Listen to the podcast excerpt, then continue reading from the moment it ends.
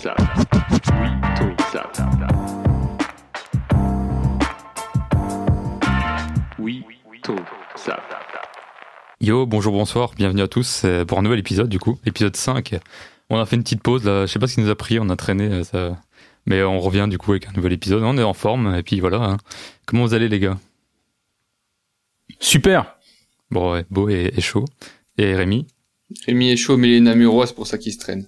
Ouais, il est, il est- ils sont blancs les Namurois, il faut, il faut le savoir. Notre signe, c'est l'escargot, faut le savoir. Euh, bon, on fait un petit tour de table comme d'hab les gars pour euh, se remettre dans le bain, vu que ça fait un moment qu'on a pu, euh, on a pu enregistrer. Qui commence? C'est beau qui commence.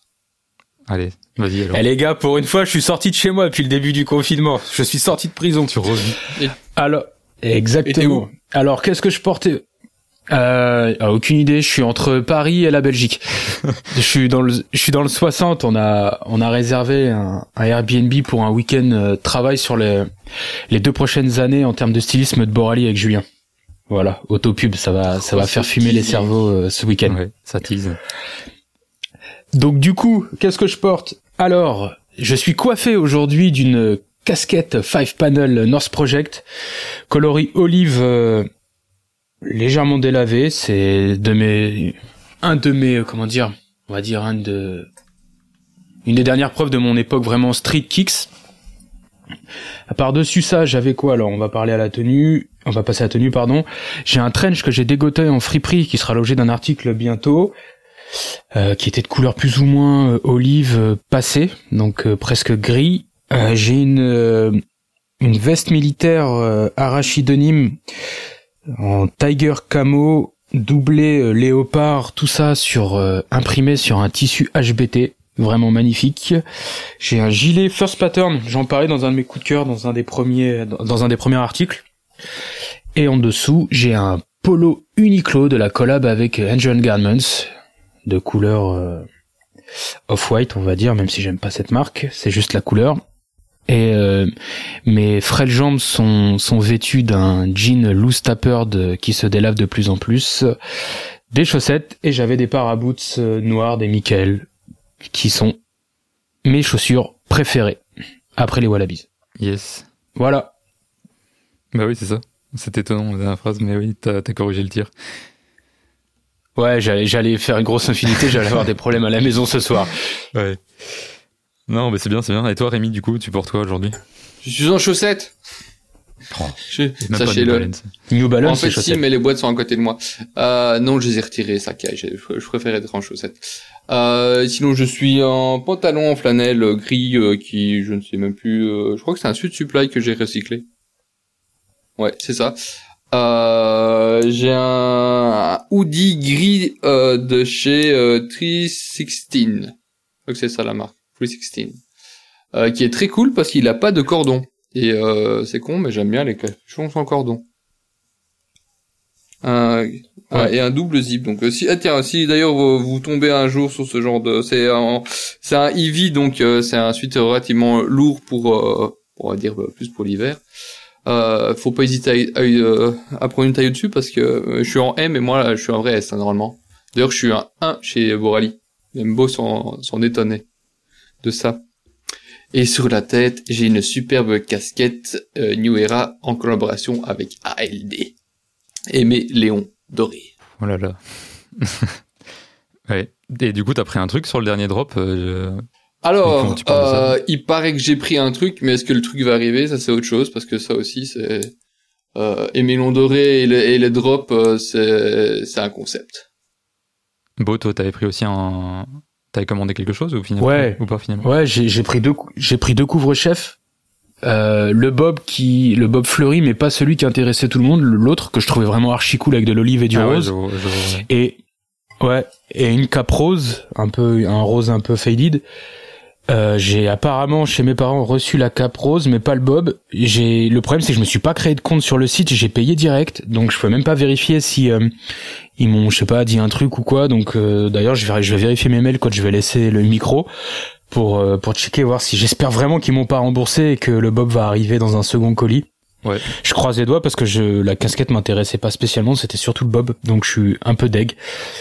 Mais bon, c'est pas grave, je vis ce que peuvent vivre euh, certains avec Borali et j'avoue, putain, c'est stressant. Et ouais. Mais c'est possible que tu savais pas euh, faire de compte. Hein. Parce qu'à un moment donné, à un moment donné, on savait pas faire de compte, tu savais juste faire un, un cop direct. euh, euh, Enfin, tu payais avec une de livraison, mais t'avais pas un compte en ligne pour vérifier ta commande. Ouais, ouais, ouais, je sais. Bah, t'as, au début, j'ai bugué avec le C, je m'étais pas encore habité. Ouais, je, j'ai, j'ai, en fait, je suis allé vite parce que je, vous- je sais pas si vous vous rappelez, Oui, oui. mais j'avais loupé l'heure, j'avais loupé l'heure du drop.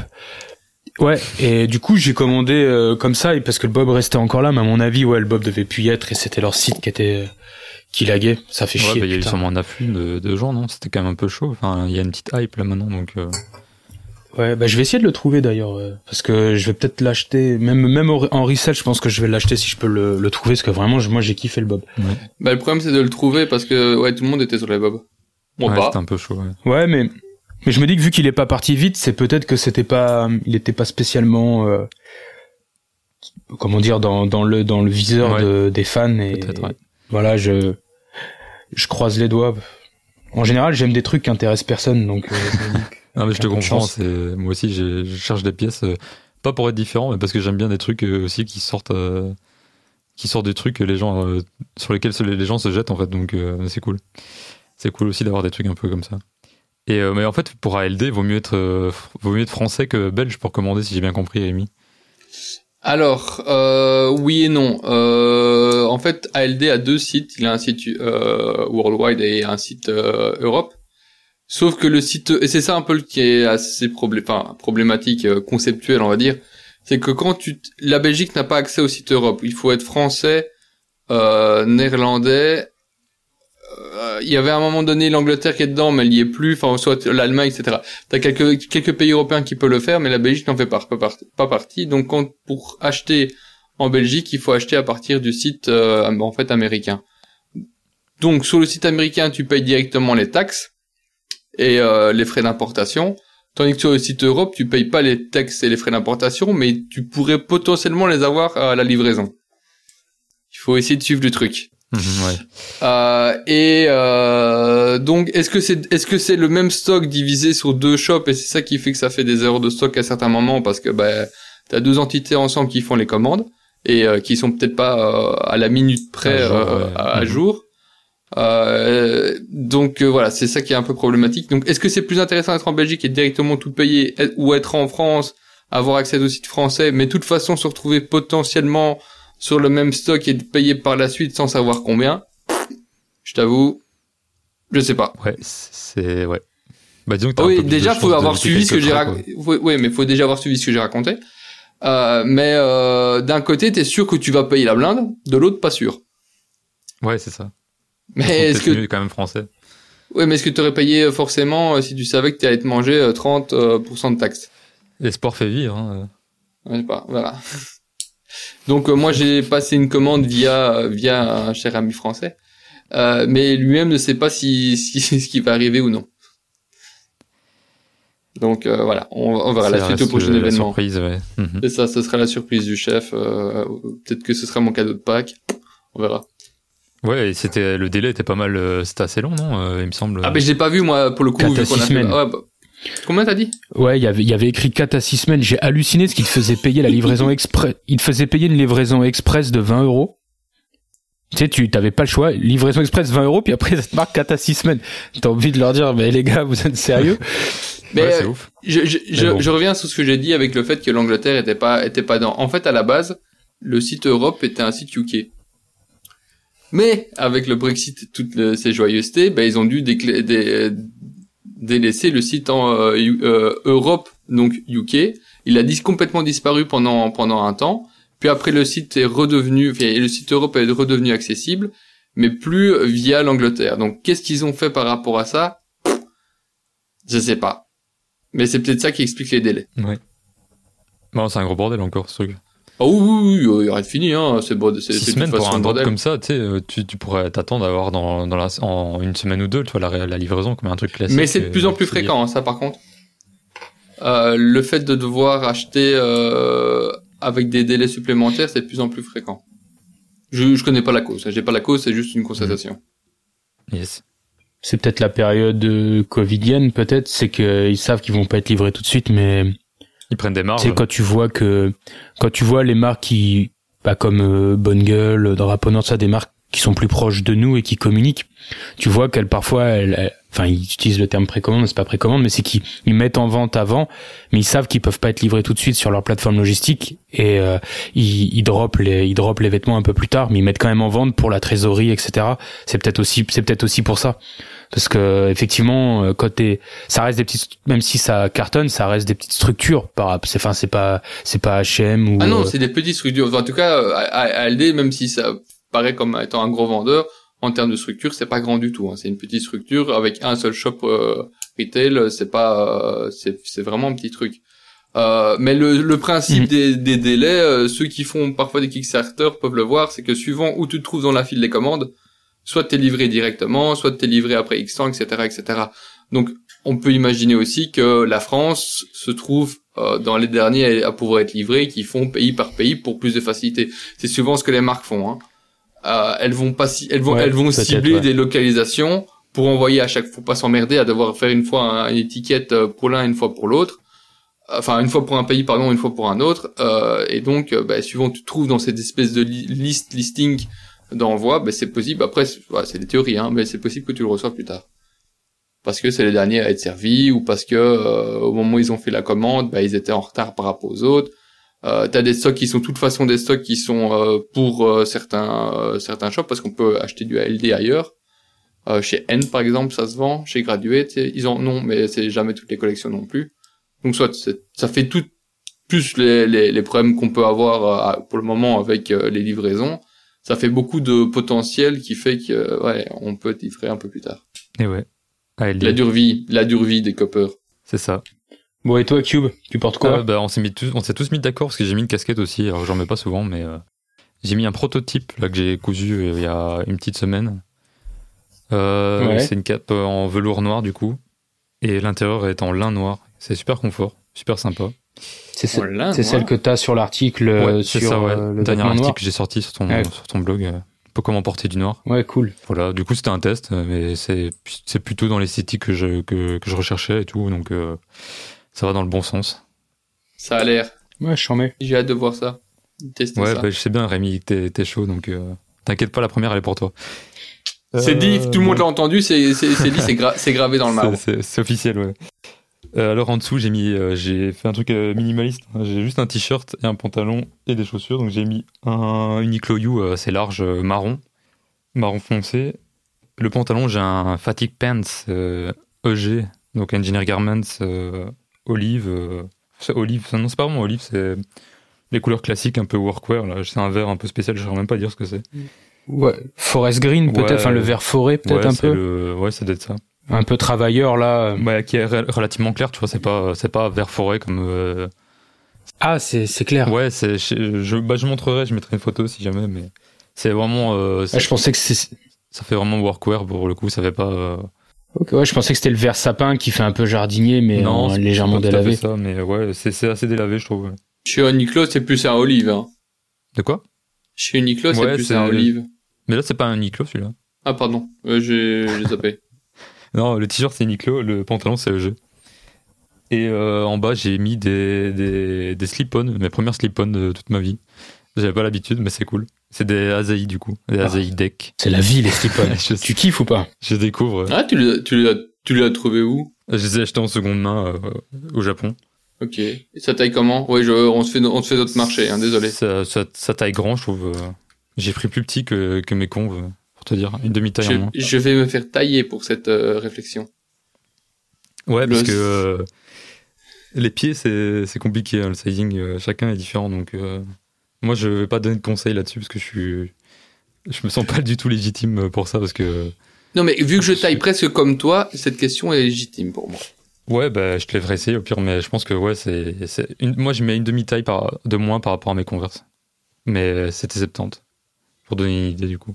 Les Et, euh, je trouve mathématiques, que c'est bien. Je trouve que c'est bien comme ça. Donc, euh, j'ai été un peu au pif parce que j'ai jamais testé la marque, mais euh, finalement c'est cool et le fit est sympa et tout. Ça va être parfait pour l'été. C'est une paire assez cool. Donc, donc voilà. Ouais. Ouais, puis l'été et l'été dure pas longtemps en Belgique donc au pire c'est pas très grave. l'aimais déjà, ouais, c'est ça en fait. ouais, c'est que du ventile, j'ai prévu le coup, donc euh, s'il pleut, c'est pas grave. Ah ouais? Ouais, c'est c'est une version euh, en ventile. Franchement, je les ai eu pour pas grand chose. Ah ouais, donc c'est c'est- vraiment une paire cool. Ouais, Ah, c'est vraiment une paire pour la Belgique. Ouais, c'est ça. C'est ça. Quand tu mixes euh, le, le beau temps et la pluie. Le quoi? Le quoi? Ah non, mais c'est une paire légère. C'est une paire légère qui est quand même dans une matière qui permet de, comment dire, d'affronter des, des possibles intempéries courts mais réguliers dans certaines régions Voilà, du monde, tu vois. Du coup, elle est bien adaptée. Toi qui avais parlé des, des chaussures euh, d'intérieur, du concept de la Birkenstock euh, pour chiller euh, pas loin de chez soi. Ouais, j'aime bien moi. Bah, les, les, d'ailleurs, les, les, les slip-on, ça peut, ça peut se prêter à ça. Hein. En voilà, du coup, euh, chouette petite paire. Euh, ben voilà, c'est tout, on a fait le tour. On, va a déjà commencer fait une par, grosse euh, les- digression.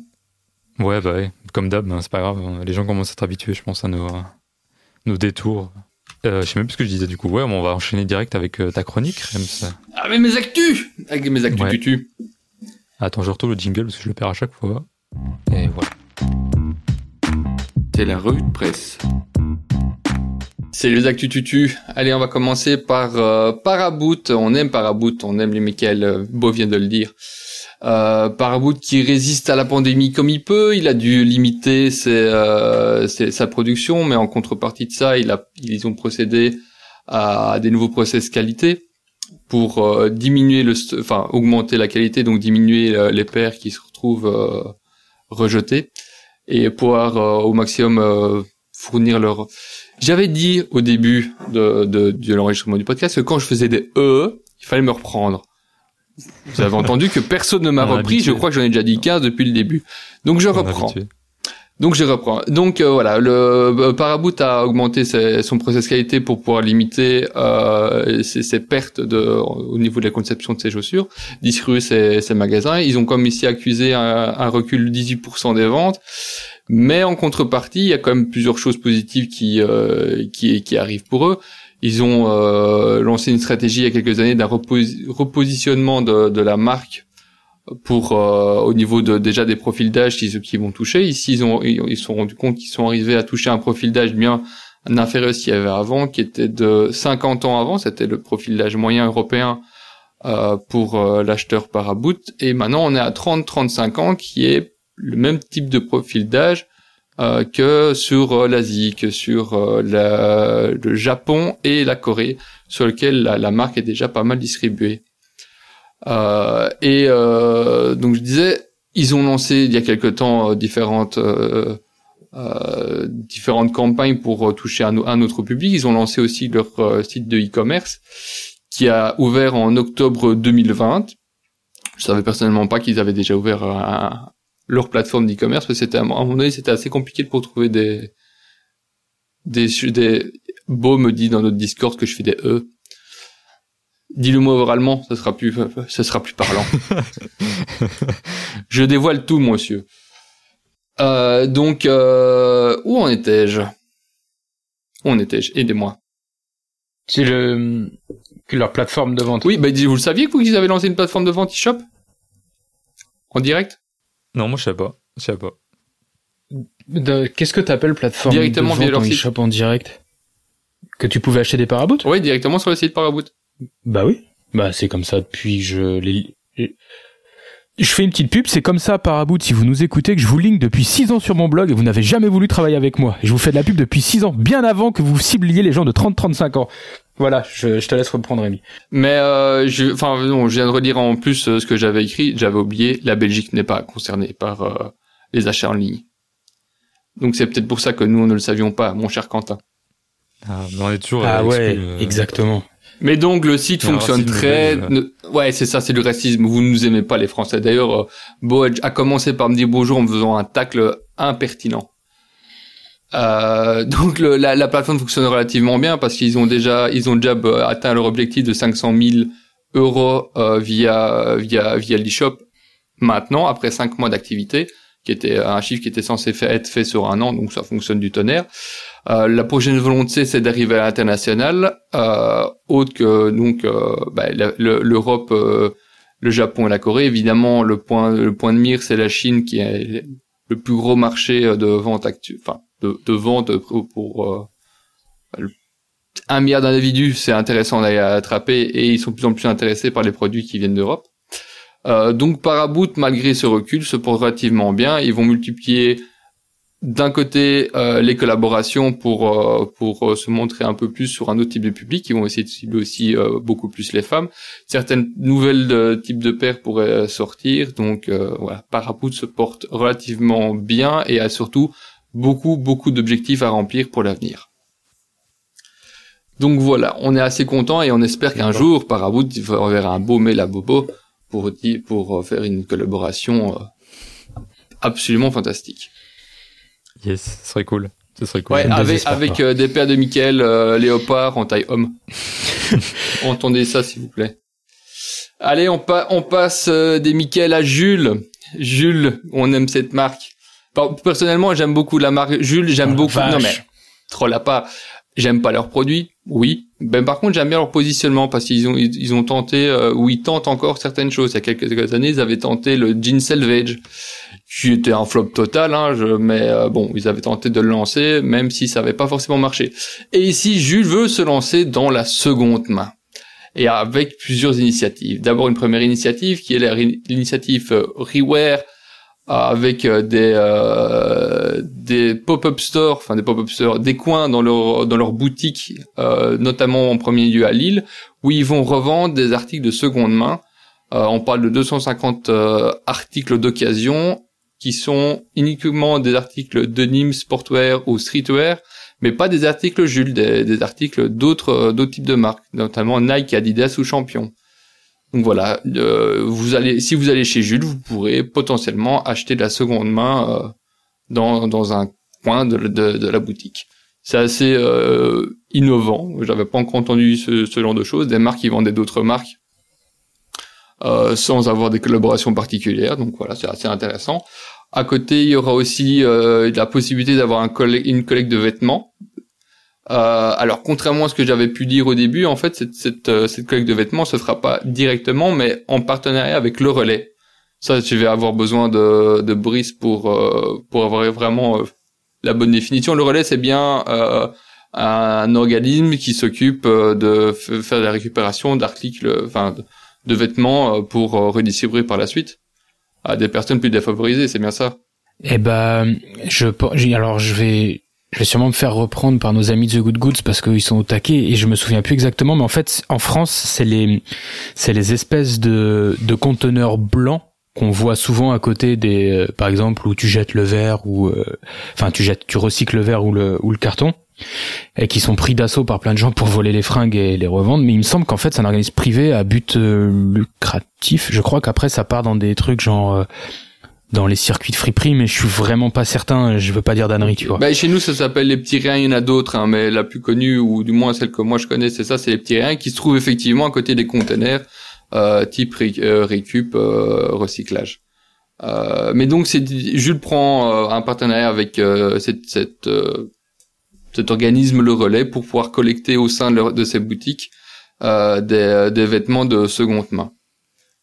Euh, encore à côté de ça, ils lancent un service de réparation de vêtements directement euh, via leur boutique, leur boutique euh, physique, qui, qui se ferait avec euh, à ce moment-là euh, le, le partenariat, on va dire aussi ça comme ça, euh, des, des, locaux. Donc, euh, s'il y a des gens spécialisés dans la couture dans la région où il y a des magasins Jules, potentiellement, il va y avoir des, des contrats, des partenariats avec Jules pour pouvoir faire euh, du, de la reprise, de la réparation de vêtements. Ça, c'est une pure idée, je trouve. C'est vraiment un bon truc en vrai la réparation. Non, mais je, vous que je, je, ils sont innovants. Après, à voir comment comment ça va être, ça va, si, si, la sauce, si la sauce va être prise, va, pardon, si la sauce va prendre et si euh, si le, le, le, but va être atteint, d'aller vers la seconde main, d'aller vers peut-être du plus qualitatif ou de la réparation, etc. Parce qu'au final, euh, à côté de ça, eux, ils vont peut-être plus trop vendre. Enfin, il faut, il faut que ce soit, il faut que ce soit une idée qui soit globale, qui permette, qui leur permette de vivre d'à côté, et que ce soit pas juste un, un, espèce de coup marketing qui va, qui, qui aura lieu sur six mois. Euh, mais ils sont vraiment dans, dans, dans une idée euh, d'aller vers ce genre de, de, de processus. Et encore. je trouve que c'est bien parce que je t'interromps deux secondes, mais je trouve que c'est bien que c'est un service qu'on voit jamais, tu vois, genre euh, à part aller chez ton couturier de quartier, il y a personne qui fait de la réparation, tu vois. Et du coup, le fait que ça touche plus de gens, ça va peut-être aussi euh, aider les gens à regarder leurs fringues, tu vois, je sais pas, mais. En fait, Ce non. une bonne, une bonne. euh, En fait, non. Enfin, il y a beaucoup de marques qui le faisaient déjà avant, mais c'était des initiatives qui étaient plus initiatives euh, des, euh, allez, des chefs, enfin des chefs, euh, des, des personnes qui étaient qui détenaient les magasins dans certaines villes. Par exemple, moi à Namur, je sais que je pouvais passer par euh, certains types de magasins de chaîne, je ne ferai pas de pub, qui eux passaient par des couturiers locaux pour faire des réparations, mais sur leurs propres vêtements évidemment. Après, euh, je sais pas si ça fonctionnait de vitam aeternam, mais euh, si tu revenais après quelques semaines avec un, un bouton décousu ou pour refaire un bas de pantalon, genre de choses, il y avait pas de problème, tu pouvais passer par eux. Eux te facturaient le truc et ils passaient par une, une personne qui, euh, du, du secteur local. Ça passait pas par leur, euh, par leur, par leur boutique à eux. Donc en fait, c'était de la ouais, sous-traitance. parce que j'ai l'impression qu'on en parle jamais, donc du coup, euh, Mais on n'en parlait pas. C'était, il fallait vraiment le savoir. Hein. Eux, ils, naïvement, j'ai peut-être l'impression que ça n'existe pas, mais ouais. C'est- mais c'est comme Ouais. le fait que la plupart des, ma- des magasins de, de, d'enseignes proposent des retouches. Sauf qu'ils n'en parlent pas vraiment. Il faut se renseigner pour le faire. Je crois que, d'ailleurs, Uniqlo, bah, il y a, il y a quelques années, avait pas mal, euh, euh, communiqué sur le fait que tu peux faire retoucher tes jeans. Ouais, ils avaient poussé le truc, ouais. Mhm. Et il y a eu, enfin, je suis en train de parler de trucs français, alors le- mais je sais bien que le printemps, à une certaine époque, faisait de la modification, ou pouvait, tu pouvais faire retailler des, jeans Levi's, par exemple, euh, avec euh, certaines options des, des lachats. Bon, maintenant, on dirait faire des points.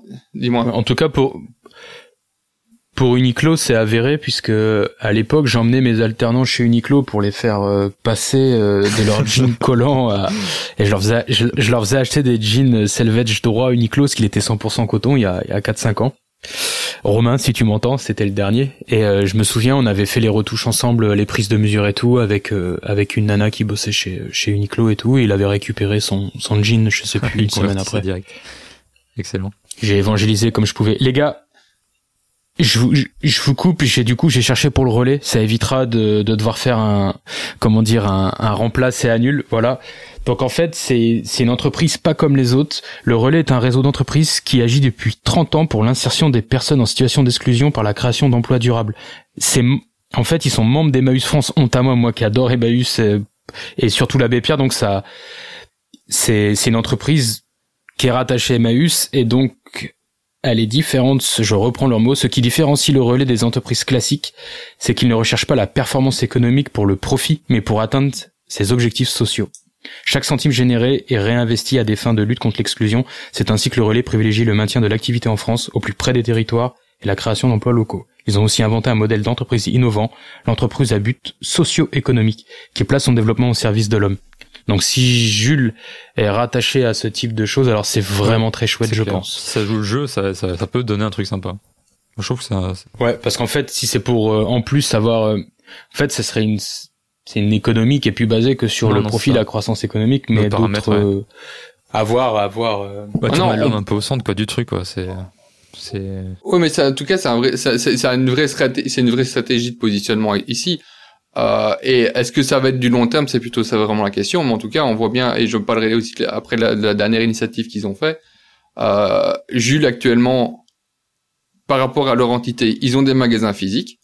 Euh, ils peut-être qu'ils se rendent compte qu'ils sont en perte de vitesse ou que euh, leurs produits ne correspondent plus vraiment à la demande et essayent de se réinventer. Moi, c'est ça que j'aime entre guillemets ici, c'est le fait de vouloir changer ou se réinventer euh, dans pour ne peut-être pour ne pas disparaître, mais essayer surtout de coller à ce que ce qu'il y a à, à une attente de- du public des acheteurs.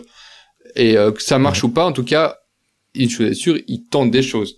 Ouais, c'est ça, c'est bien. Il y a de l'initiative, donc ça c'est cool déjà. Puis en le tentant, s'il s'associe à, à une entreprise qui est rattachée à Emmaüs, donc ça veut dire qu'en plus il y a une sorte, c'est-à-dire qu'une partie de ce qu'ils vont générer va impacter positivement ces structures-là. Donc si jamais ça fonctionne, ça, ça aidera aussi d'un autre côté. Donc après, on voit s'il n'y a pas de, de trucs cachés comme on a toujours le, le côté un peu parano devant les grandes entreprises, c'est ouais, ça, ça peut, on peut commencer à se dire qu'il y a des choses qui vont dans le bon sens. Bah, oui, et donc euh, je, sais, je vais arriver à la dernière initiative qu'ils ont, c'est euh, un, une collection d'upcycling qui est normalement sortie maintenant. Donc euh, Jules qui a, a confié euh, des articles invendus donc de leur chaîne euh, au collectif, ça ça m'a fait quand même marrer, Anti-Fashion, euh, qui euh, qui a qui a mis au point une mini collection euh, de modes en réutilisant les, les, les pièces qui ont qui leur ont été fournies en faisant du mismatching. Et donc euh, euh, avec plusieurs pièces refaire un type de pièce avec des patchwork et ce genre de choses. J'ai vu. Et de là, ils vont, il résulte euh, neuf pièces de prêt-à-porter qu'ils appellent no gender, donc enfin autant homme que femme, hein, en taille unique. Ça, c'est pour Bobo. Euh, et euh, dedans, on peut retrouver euh, une, dou- une doudoune, euh, des t-shirts, euh, des, des, des vestes avec euh, bi- bicolore, bimatière, etc. On mettra, on mettra une photo de, de, de la collection. J'ai pas vu plus de pubs que ça, mais de nouveau, voilà, ils ont, ils ont, ils ont, ils ont encore multiplié un autre type de euh, d'initiative plus sur euh, le, le durable, on va dire ça, ou le, ou du moins recycler euh, ce qui- ce qu'ils ont déjà. Donc on en est quand même à euh, à quatre initiatives, enfin différentes. Je vais les reprendre. Premièrement, euh, il y a l'initiative Reware avec euh, la seconde main d'autres marques euh, dans dans leur magasin, euh, une collecte de vêtements euh, avec le relais, euh, un service de réparation et encore euh, donc euh, le- une collection euh, capsule avec euh, le collectif euh, anti-fashion. Donc pas mal pas mal de trucs qui tentent quand même vers qui tentent vers euh, du euh, je sais pas comment on peut d'ailleurs peut, on peut considérer ce genre de de, de proposition. Dac. Est-ce que tu es toujours là? On t'entend ou pas? Ben je vois que ma Ouais, je collection est complètement down. Ah bah c'est ça alors, parce que je t'entends plus trop non plus, donc... Euh... Bah moi je suis toujours là. En tout cas au début je pensais que c'est moi que ça merdait donc je me taisais en me disant pareil, bah j'attends que ça mais non, passe. ouais, c'est- chez Rems qu'on n'entend plus. Bon, je suis de retour, je sais pas si ça va tenir. Bon, ben, euh, petit problème technique, les gars. euh, on est de retour. euh, on a récupéré Rems, euh, j'espère, pour le, jusqu'à la fin de l'épisode. C'est la Et tempête. Ouais, Euh, c'est la tempête en Belgique. mais donc voilà, Jules qui fait des initiatives euh, de cycling, de réparation, euh, de revente, de seconde main, etc. Donc euh, Jules qui va vers Bah, c'est un- cool. qui, qui essaie de C'est re- bien. repositionner. Euh, bon, tu voulais dire? Non, je disais si si jamais ça fonctionne l'initiative de Jules, c'est-à-dire que d'autres vont essayer d'embrayer le pas et on va peut-être euh, imaginons arriver à un truc complètement différent avec toutes ces anciennes là, ces Ben, enseignes là pardon. Personnellement, moi, je trouverais ça très cool, euh, très cool. Bon, je sais pas, je vais, être- je serai de, euh, client, mais je trouverais ça très, je trouverais, pardon, ça très cool. Tirer dans un Jules, tu pourrais y trouver un service de réparation, euh, des vêtements de seconde main, euh, des, euh, bon après il faudra voir si ça, si ça dure ou pas, hein, des collections qui sont des collections qui sont euh, en fait issues d'anciennes euh, de leur production et qui sont passées par les mains de- de- d'artistes. Euh, et euh, ils pourraient même aller plus loin et prendre des artistes locaux euh, pour euh, pour faire des capsules. Hein. Mais euh, si s'il y a des gens des magasins comme ça, peu importe la marque au final, qui proposent autant de choses, ce seraient des magasins super intéressants. Rien que tu pourrais y aller juste pour voir si ce, qu'ils ont proposé à ce moment-là, parce que ce serait pas uniquement ce qu'il pourrait y avoir sur leur site web. On, serait vraiment dans euh, dans, dans, dans, dans un concept store euh, de, de à, à grande échelle. On va suivre ça. Allez donc, on quitte Jules et on On arrive au pays de au pays de Boris, euh, de Boris Johnson et du Brexit. Alors, euh, l'Irlande du Nord est l'exception exceptionnelle. Donc, euh, jusqu'à maintenant, euh, l'Irlande du Nord, qui fait donc partie du Royaume-Uni, se voyait attribuer d'un d'un peu plus de, de, de facilité pour. euh, je reprends. Donc l'Irlande du Nord faisait, pardon, partie d'une exception jusqu'à maintenant. Ils avaient la possibilité de continuer à faire de l'import-export euh, sans avoir trop de contrôle parce qu'on les avait un, délai supplémentaire jusqu'au normalement le 1er avril. Je sais pas pourquoi il y a plein y a plein d'organismes qui mettent euh, une date de fin au 1er avril et tout le monde trouve que c'est une blague alors que c'est vraiment des dates euh, qui sont qui sont certaines. Mais bon, un jour il faudrait qu'on m'explique euh, pourquoi ils prennent forcément ces dates-là pour des trucs graves, je veux dire. Euh, donc ils avaient normalement jusqu'au 1er av- avril pour euh, qu'on appelle une période de grâce pour pouvoir se conformer aux obligations euh, du Brexit. Mais euh, Bobo Johnson a dit qu'ils avaient droit à un peu plus de temps que ça, sans se concerter avec le Royaume-Uni, enfin le réseau Royaume-Uni ou l'Europe. Donc au, au Royaume-Uni, les unionistes gueulent. En Irlande du Nord, les unionistes gueulent. En Irlande du Nord, les magasins sont relativement contents d'avoir une période un peu plus étendue, mais ils ont toujours peur de savoir ce qui va se passer après parce que personne ne, ne le sait. L'Europe n'est pas contente parce qu'on leur a pas demandé s'il en était par rapport à ça, donc ils disent niet, il y aura pas de période supplémentaire au 1er, au 1er avril, c'est fini. Et donc de nouveau, personne ne sait ce qui se passe. Euh, mais euh, encore, mais voilà, on va nous-mêmes petits Européens qui adorons certains types de magasins là-bas, nous savons maintenant que jusqu'au 1er avril, actuellement, il n'y a pas trop de droits qui sont qui sont mis. D'ailleurs, c'était la question qui revenait pourquoi est-ce que ces shops-là euh, pouvaient, enfin, euh, n'appliquaient pas de taxes? En fait, c'est juste qu'il n'y a pas de contrôle qui sont établis sur ces sur ces euh, sur les magasins qui se trouvent dans cette période-là, parce qu'ils sont comme ils sont vraiment en zone tampon entre le Royaume-Uni où il doit traverser comme la mer pour s'y retrouver et euh, et, et le et l'Europe via l'Irlande bah ils étaient dans une espèce de no man's land de, de douanier qui leur permettait de continuer leur euh, le, leur import export comme euh, pas import export mais leur importation comme euh, euh donc bah, la période de grâce va potentiellement bientôt s'arrêter à voir ce que s'il va arriver à, à, partir du 1er avril ben de nouveau on ne sait pas donc euh, voilà. Et à côté de ça, euh, trois quarts des entreprises britanniques enregistrent un retard au niveau des exportations via l'Union européenne. Donc euh, ben, toujours, euh, il vaut peut-être mieux éviter d'aller. Enfin, on a envie d'aller acheter chez nos voisins, nos, nos, voisins britanniques, mais voilà, à nos risques et périls de nouveau. Et en plus avec des délais possibles. On verra s'il en a. La suite au prochain épisode. C'est pas fini. Allez, on continue. Reebok est à vendre. Alors qu'en 2006, Adidas s'est offert Reebok pour 3,1 milliards d'euros euh, afin en fait de contrecarrer Nike et ses stratégies de d'augmentation de, marché. Euh, Adidas avait donc acheté euh, Reebok, mais le mariage finalement n'est pas si intéressant de ça et actuellement ils auraient l'intention, on ne sait pas qu'ils auraient, ils ont l'intention de vendre Reebok, on ne sait pas à quel à quel prix euh, mais euh, voilà. Donc si vous avez euh, quelques euros en, ou quelques dollars dans votre poche et que vous avez investi dans, sur un équipementier qui est déjà presque, je sais pas si est centenaire, mais peut-être bon, il a un paquet d'années. Ben voilà, l'offre est sur la table. Je vais essayer de me placer vu que j'ai raté Birk il y a quelques semaines. ouais. Ben écoute, euh, tu peux tenter, hein. Euh, il y a moyen. Enfin, moi je trouve ça un peu. D'ailleurs, euh, soyons clairs, hein, c'est possible qu'il n'y ait pas d'acheteur et que Reebok s'éteigne de sa belle, de sa triste mort. Parce qu'on voit pas qui pourrait être intéressé par acheter un groupe qui est en perte actuellement sur un secteur de marché qui est très très très concurrentiel. Non mais Reebok peut pas disparaître. Enfin je. On dit pas qu'il va disparaître, mais euh, on ne sait pas ce qu'il va en être euh, pour euh, pour l'avenir en tout cas. L'entreprise est à vente. Euh, Adidas n'est pas dans l'idée de, de faire une plus-value sur la vente. D'ailleurs, ils ont déjà anticipé un, un, un recul euh, sur leur bénéfice de 250 à 200 millions d'euros avec la vente de Reebok. Euh, mhm. donc, ben voilà, ils sont comme en train de vendre un cheval malade ce qui est ouf, c'est que potentiellement euh, Reebok euh, vend moins parce qu'Adidas vend plus, alors que ça appartient à la même personne. C'est con, tu vois. Genre, euh, si tous ces, j'allais dire à gros mots, si tous ces gens qui manquent parfois de clairvoyance lors de leurs achats et n'achetaient pas des Stat Smith et prenaient plutôt des clubs C85 ou, ou autre paire de, de Reebok blanches toutes simples, peut-être que la marque serait pas en péril. Tu dis un Boc ou un Book mais... Moi je dis Reebok bah, y a pas deux os, donc tu dis pas hook. Comme les huit. Tu dis book. Tu book.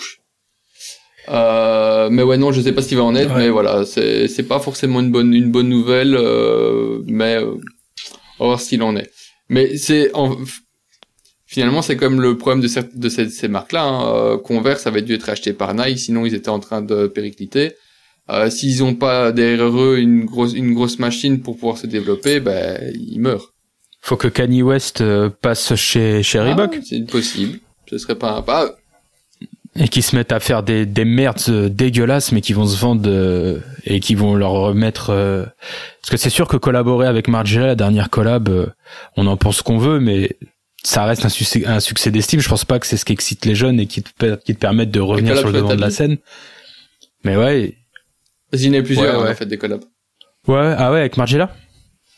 Ah ouais, j'ai pas, j'ai pas suivi ce que je discutais avec un des deux, un des deux fondateurs de Gagin, Thomas, qui a, qui a été mannequin pour Margiela et du coup il me disait ouais je suis trop ensemble pour les avoir et tout donc c'est comme ça que j'ai vu qu'il y avait la collab mais sinon je les ai pas vus ailleurs je regarde plus du tout donc euh, Ils ont ils ont sorti plusieurs modèles. Il y a le, enfin je sais moi je connais pas bien Margiela mais il y a eu le modèle euh, le premier modèle qui est sorti avec la, la peinture craquelée. Ça a un nom. Hein. Je sais plus comment ça s'appelle.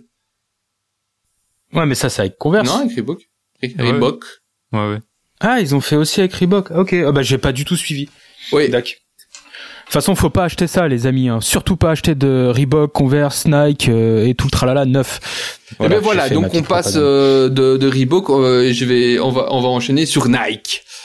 Euh, comme ça, ça fera encore plus plaisir à Beau. Allez. Non, je dis ça alors que j'ai une paire d'Adidas neuve euh, que je veux bientôt vous montrer que je trouve cool. Aïe, aïe, aïe. Enfin bref.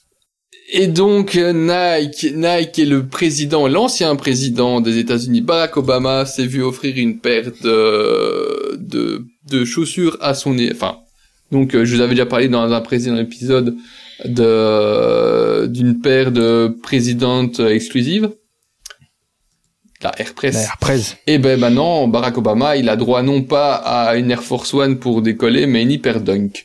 Player exclusive euh, avec le sigle présidentiel, le 44 sur le côté, euh, et des détails euh, qu'on appelle olympiques, donc bleu et blanc, avec euh, le 44 euh, brodé bleu sur fond rouge.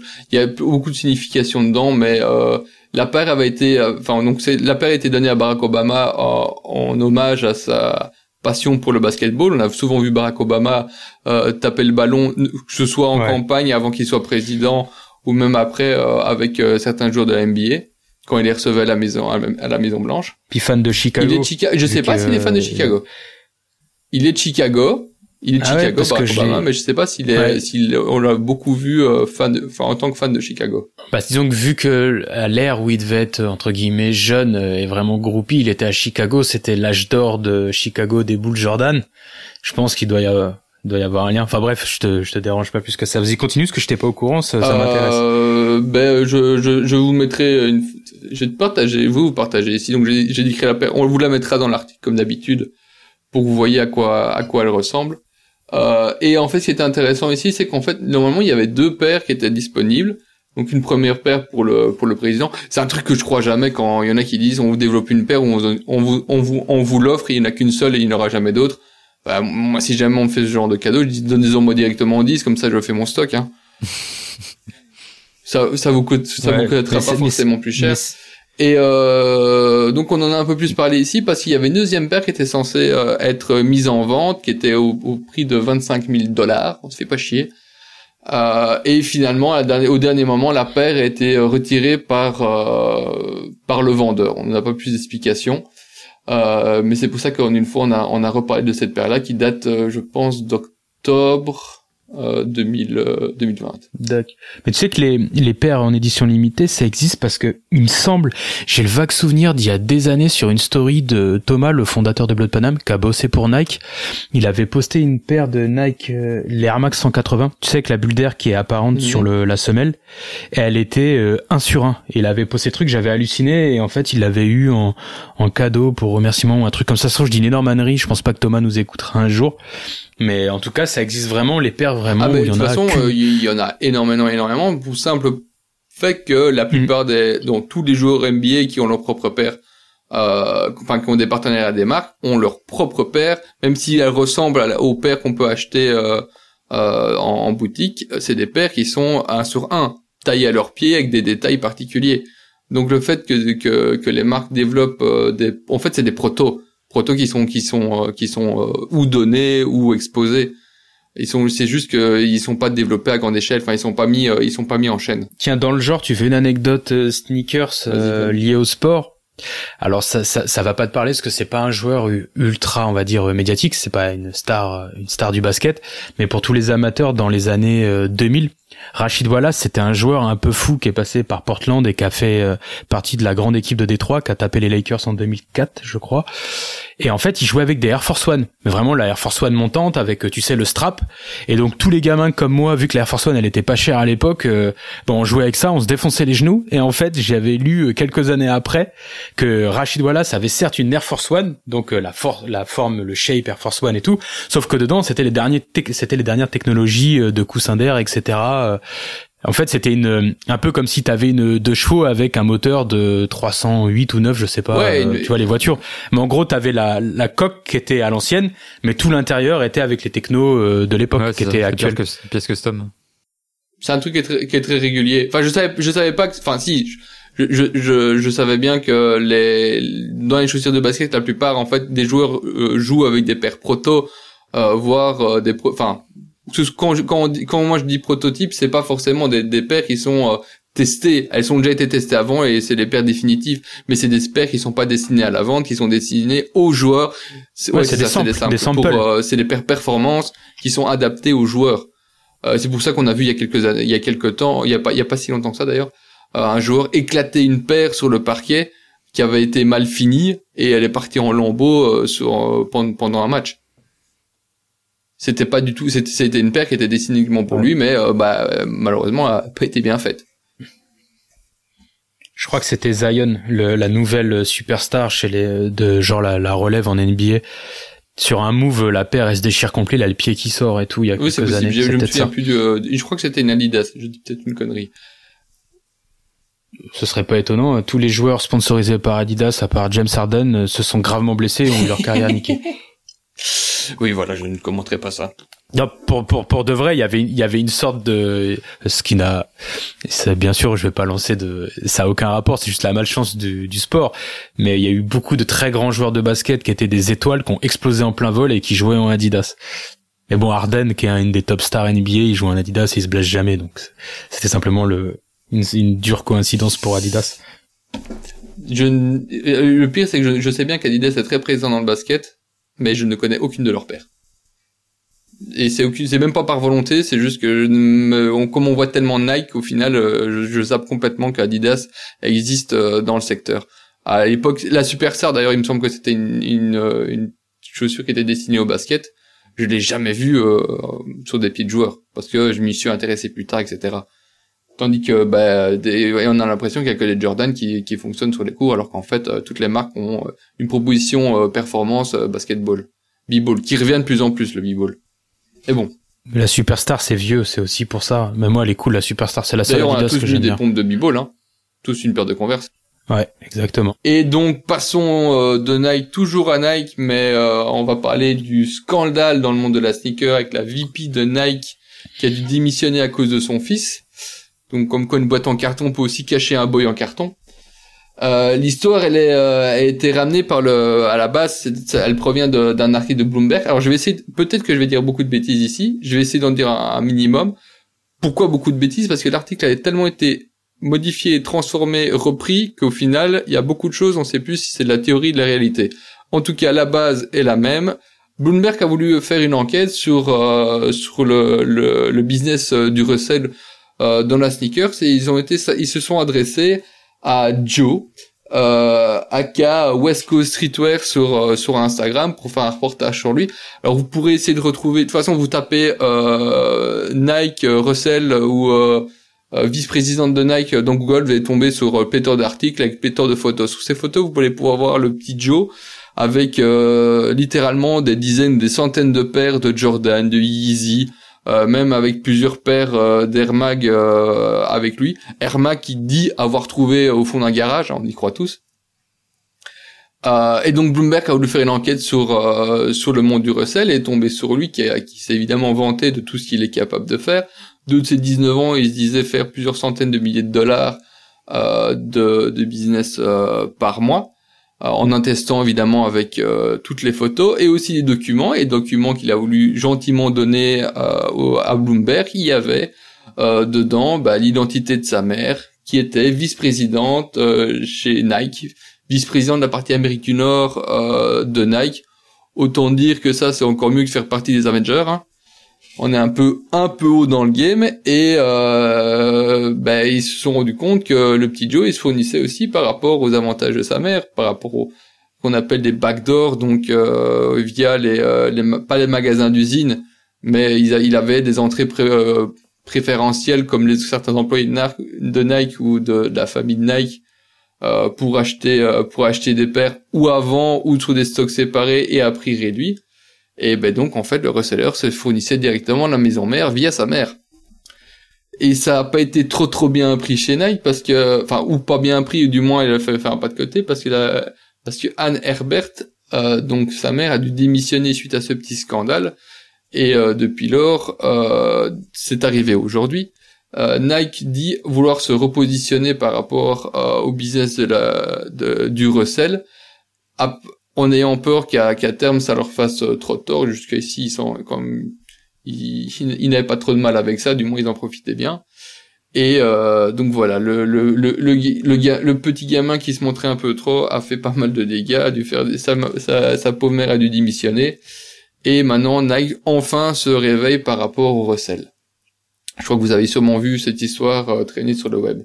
Ouais, je l'ai vu avec le compte Théma la paire. Je, suis l'actu sneakers que par ses trolls. Mais ce, compte est excellent. Ouais, j'adore. Malgré qu'il fasse des trolls, il dit beaucoup de, enfin, via ses trolls, il balance pas mal de vérités qui sont assez intéressantes. Ah non, mais clairement, c'est le vrai humoriste de la sneakers en France. Tu sais, c'est le, le vrai rôle d'un, d'un comique satirique qui, qui tire à balles réelles, un peu comme l'était Coluche à l'époque ou quoi. Je trouve c'est, c'est incroyable. Mais pour revenir là-dessus, je me demande quand t'es le fils d'une femme qui est vice-présidente de Nike, j'ose même pas imaginer l'argent qu'elle engrange. Je me demande à quel point ton cerveau est malade pour euh, faire une connerie, enfin, pour vouloir encore plus d'oseille. Je pense que s'il a besoin de 1000 dollars, elle lui donne maman, tu vois. Alors, ben, de nouveau, il faut, il faut, il faut, il faut aller, il faut aller voir euh, les photos, les photos en question. Le, le, son compte Instagram apparemment a été supprimé depuis lors, donc on ne pourra plus le voir, mais on le voit vraiment trôner avec des, avec des dollars, des centaines de boîtes de paires et des paires qui sont des paires qui sont, qui, qui se recèlent pas mal, genre des Jordan 1 ou des Yeezy. Euh, le type, il est, mais Yeezy c'est Adidas, il peut pas. Ah, peut-être qu'il avait fait, des trocs parce qu'il avait des Nike. je, je voulais parler plus loin parce que c'est là qu'on sait pas trop ce qui, enfin, savoir ce qui était réellement le cas, ce dont il serait pu se vanter, etc. Apparemment, la grosse problématique ici, c'est qu'il utilisait pas mal de bots pour attraper des paires, autant des bots sur les sites Nike que sur les sites Adidas, etc. Euh, et euh, en fait, ils étaient montés réellement une entreprise de recel, mais en plus du recel qu'ils pouvaient faire classiquement, on va dire, même si ça reste quelque chose comme un, business assez obscur, à ce niveau-là, au niveau des bots, euh, des, des, des, des copes avec des backdoors, etc., bah il attrapait des paires à des prix euh, préférentiels chez Nike. Donc euh, peut-être qu'il même qu'il bottait les, les, sites Nike dans avec ses accès exclusifs. Le truc complètement fou. Hein. il s'est gavé le gars. Ah oui non, il s'est il s'est complètement gavé, mais il avait un gros problème d'image. Il avait 19 ans quand même. Hein. Euh, et c'est pour ça qu'il a certainement dû aller peut-être un peu trop loin, un peu trop se vanter. Déjà t'es pas, enfin il, il a comme été se vanter auprès de Bloomberg de, pour euh, de, de ce truc-là. Donc il était très content de faire parler de lui. Et c'est seulement après coup qu'il s'est rendu compte qu'il a peut-être fait une connerie en laissant traîner la carte de sa mère dans, dans, dans, dans, les papiers distribués à Bloomberg. Il aurait même demandé euh, de ne pas euh, l'associer, enfin qu'on ne fasse pas part de son association avec Nike. Quand je dis association, c'est lien, direct ou indirect. En tout cas, Bloomberg n'a pas trop écouté le monsieur parce qu'il a comme dénoncé son article et depuis lors, ça a fait un grand boom sur la planète basket. Bah ouais, l'autre il a il a vu le truc arriver. Et euh, donc comme je disais, Nike et c'est tout aujourd'hui que j'ai vu euh, que j'ai vu euh, l'information qui est passée. On nous a demandé par où on avait, enfin d'où on trouvait toutes, enfin d'où je trouvais toutes ces informations, simplement via internet, via les sites comme de Fashion Network, Forbes quand c'est des informations économiques. Ici c'était sur Move.fr, etc ça a rien de compliqué. Il suffit, juste de fouiller un petit peu Internet et on trouve facilement ce, qu'on, ce, dont, ce dont on a envie euh, de, de parler. Et donc ici, c'est Move qui, qui, qui, qui apprend que Nike s'apprête à lancer un audit auprès des acheteurs pour s'assurer de leur présence sur les prochaines campagnes de lancement de paires. Ça, c'est marrant quand même, ce genre de, de, de demande, enfin d'audit, pardon. Euh, ils aimeraient bien lutter contre les bots qui cherchent à devancer les clients régulièrement sur les achats en ligne. Euh, soit euh, en forçant l'achat, soit en passant par via plusieurs ordinateurs, etc. Enfin, le, le botting, c'est c'est un monde. J'ai un peu m'y intéresser pour comprendre comment ça fonctionnait. Euh, c'est c'est c'est vraiment c'est du hacking de haut vol comme à un certain moment. Et il prévoit également de mettre à jour la politique d'entreprise afin de rendre plus clair ce qui est approprié ou non pour les employés de leur famille proche. Donc apparemment, quand t'es chez Nike, peut-être que t'auras moins droit à acheter des paires gratos. Enfin, d'acheter des paires réduites. Ouais, ou ce sera contrôlé, quoi. Enfin, peut-être un peu plus. Plus contrôlé. Donc voilà, ils se sont Ouais, peut-être en- ça, fonc- ça fonctionnera jamais. De toute façon, euh, si t'as pas les bots, t'as les backdoors dans les boutiques. Le, c'est un milieu, de- c'est un milieu de connards la sneaker. Ah, c'est un, sans le mec c'est qui est un gris, cauchemar. connard, qui, qui, qui a mal vécu. Mais non, mais non, mais c'est c'est des c'est des c'est des choses qui sont produites qui servent à Ah, rien dans ouais, les pires ça, c'est- ça, conditions avec les pires matériaux. Ce que je veux dire, c'est que non, mais je veux dire, c'est le ce milieu est malade du début à la fin. C'est grave. C'est vraiment, enfin, dans les dans le monde où on est actuellement, c'est grave et bon, on en parle parce qu'on aime le design et tout, mais en vrai, c'est grave, tu vois. Enfin, il y a aucune valeur de du début à la fin dans la sneakers. C'est- Aujourd'hui, c'est terrible. Alors que c'était un truc super euh, il y a des années. Bon, c'était fabriqué par des enfants, donc en vrai, non, ça a jamais été terrible, mais euh, Ne mettez pas de enfin Nike. bref. Mettez du balance.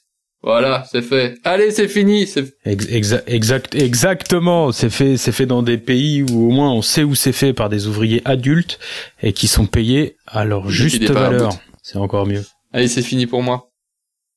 Cube, ah, il est plus là. Ah, sorry, euh, Ah non, bah, je croyais que merde. t'avais vu euh, son PC à planter total. Est-ce qu'on n'est pas sur l'enregistrement le plus Ah difficile total. de notre histoire? Putain, est-ce que t'as eu a eu des problèmes? Cube a eu des Ouais, problèmes? hier, au final. Ouais. Puis on dit jamais 203. Est-ce que je vais pas être à l'abri parce que Bah, il faut déjà voir si, euh, si, si, si, si- au pire, on, on fera la dernière partie euh, plus tard ou, euh, ouais, on va voir s'il en est. ouais, parce que toi t'es Bah, limité par euh, ton énergie De toute vitale. façon, si c'est pas revenir, c'est pas revenir. Moi, je veux bien prendre la voie de cube, mais ça va être compliqué, Ouais. tu vois. J'ai beau avoir l'accent belge, on va pas faire la blague longtemps. Bon les gars, euh, de retour après une petite coupure du coup. Ouais parce que nous ça fait une semaine du coup euh, entre les deux les deux morceaux. On a dû recommencer l'enregistrement parce que j'ai eu un petit souci technique avec mon ordinateur. Et voilà, on est de retour euh, bah, pour la suite de l'épisode du coup.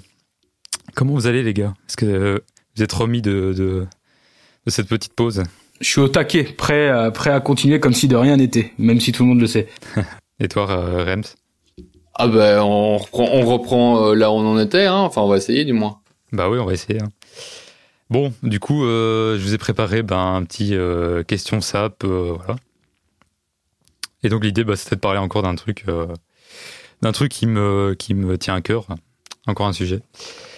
C'était de parler bah, du développement de son style et bah, du coup de l'inspiration, de la copie, etc. Donc comment on peut avancer. Donc du coup, je vais vous donner bah, mon avis et après on en discute du coup les gars. Quand je parle de, développement de style, d'inspiration, de, copie, je parle pas forcément de marque ici, je parle vraiment de, notre manière d'aborder le vêtement, de notre manière de, nous habiller.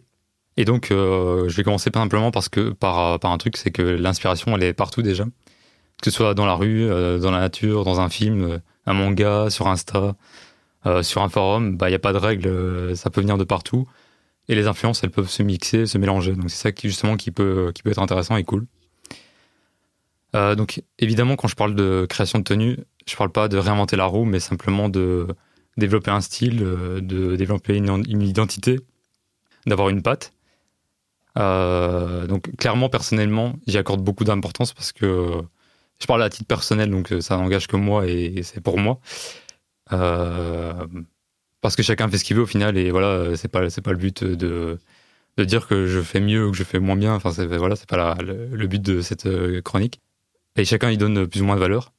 Euh, donc pourquoi j'y accorde, autant, d'importance? Bah, Simplement parce que je suis euh, passionné par le vêtement, parce que je suis curieux et que je suis curieux, euh, curieux, curieux d'apprendre, curieux de découvrir, et que tout ce temps investi, bah, en fait, ça m'offre des nouvelles perspectives et me forge une, identité visuelle, un style. J'ai envie de dire no pain, no gain. Donc si on s'investit pas un minimum, on n'avance pas. Donc j'essaie de cultiver cette passion bah, pour la SAP en l'arrosant d'inspiration. Donc l'idée, c'est pas simplement euh, de copier pour copier, c'est d'aller plus loin.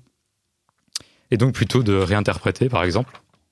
Voilà, ça c'est pour moi. Et concernant les autres, bah, je serai un peu plus nuancé parce que déjà, on peut diviser ça en, trois grandes catégories de personnes, je dirais. Donc on a le, non passionné qui, lui, euh, simplement, il veut juste être, bien habillé, être bien dans ses sapes. euh, et voilà, il se prend pas la tête, il, il veut pas aller plus loin. Et c'est très bien comme ça. Dire, chacun fait ce qu'il veut.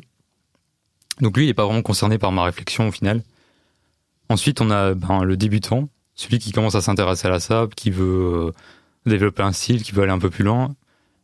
Pour lui, la copie, euh, elle, a un côté qui peut être intéressant justement parce que ça permet de se rassurer, ça permet de, ouais, de prendre confiance en soi et de partir sur des bases saines, entre guillemets. Euh, du coup, d'apprendre aussi en regardant les autres simplement et en copiant d'une certaine manière. Je ferais un parallèle avec, euh, avec l'art, par exemple. Quand on apprend à dessiner, quand on apprend à peindre, quand on apprend à faire de la musique, euh, c'est aussi en copiant des artistes connus, en, en copiant euh, des, voilà, des choses qui nous, qui nous parlent et qui nous passionnent, qu'on apprend et qu'on développe quelque chose. Et après, qu'on amène quelque chose de plus personnel, mais dans un premier temps, on, a quelque chose de peut-être plus, plus contrôlé, entre guillemets. Un autre point, c'est aussi de développer son œil, du coup, bah, qui est aussi dans l'idée d'apprendre et voilà, de s'habituer à des choses qu'on ne connaît pas forcément et de, oui, simplement habituer son œil à des nouvelles choses, à, voilà, à, à, devenir curieux, à, à aller plus loin. Et puis donc la troisième catégorie de personnes, ce serait plutôt le passionné. Et donc pour lui, et ça n'engage que moi encore une fois, euh, il se doit pour moi d'aller plus loin et de, de, de vraiment dépasser la copie pure et dure.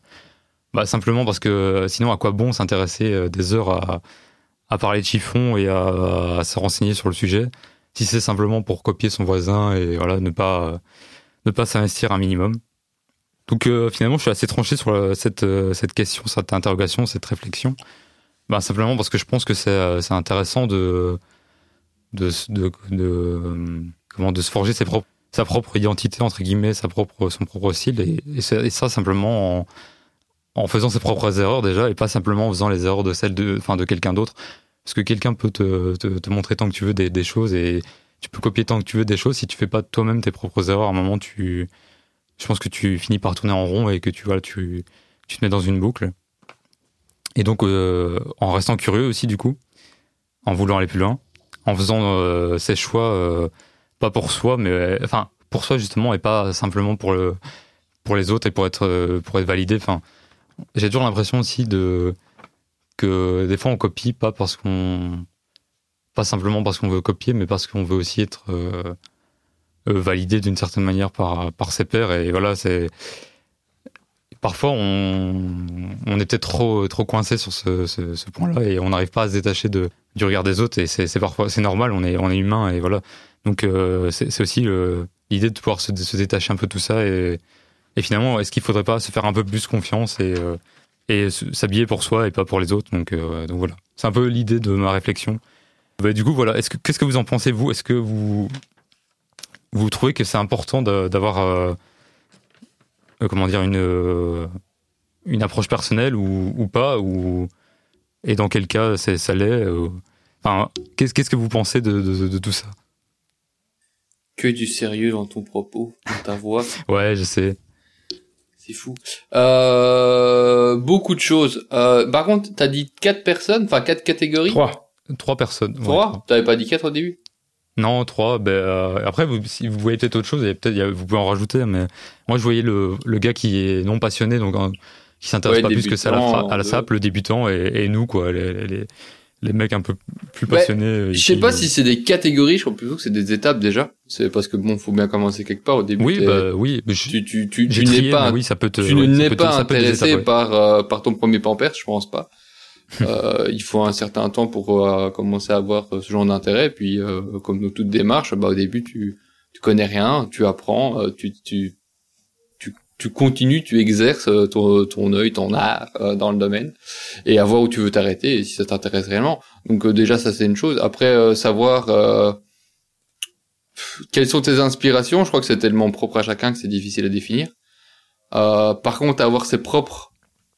De toute façon, on est tous, on est tous différents. On est tous différents. On a tous nos propres intérêts, nos propres, nos propres œil pour les pour les choses, euh, nos propres sens d'intérêt. Donc, euh, il faut savoir développer ça d'une certaine première part, s'inspirer à, côté évidemment, euh, mais pas non plus euh, copier. Donc, c'est plutôt peut-être là-dedans. J'ai l'impression de me perdre dans mes propres propos. Euh, qu'il y a quelque chose qui vous fait où il faut faire peut-être un peu attention, c'est qu'à un moment donné, quand tu apprends, tu dois savoir te détacher de ce que tu vois pour commencer à toi-même euh, plus euh, aller dans tes propres inspirations et pas uniquement dans ce que tu vois, dans ce que tu apprends de voir Et euh, là, tu commences réellement à devenir une catégorie 3, comme tu disais. Hein.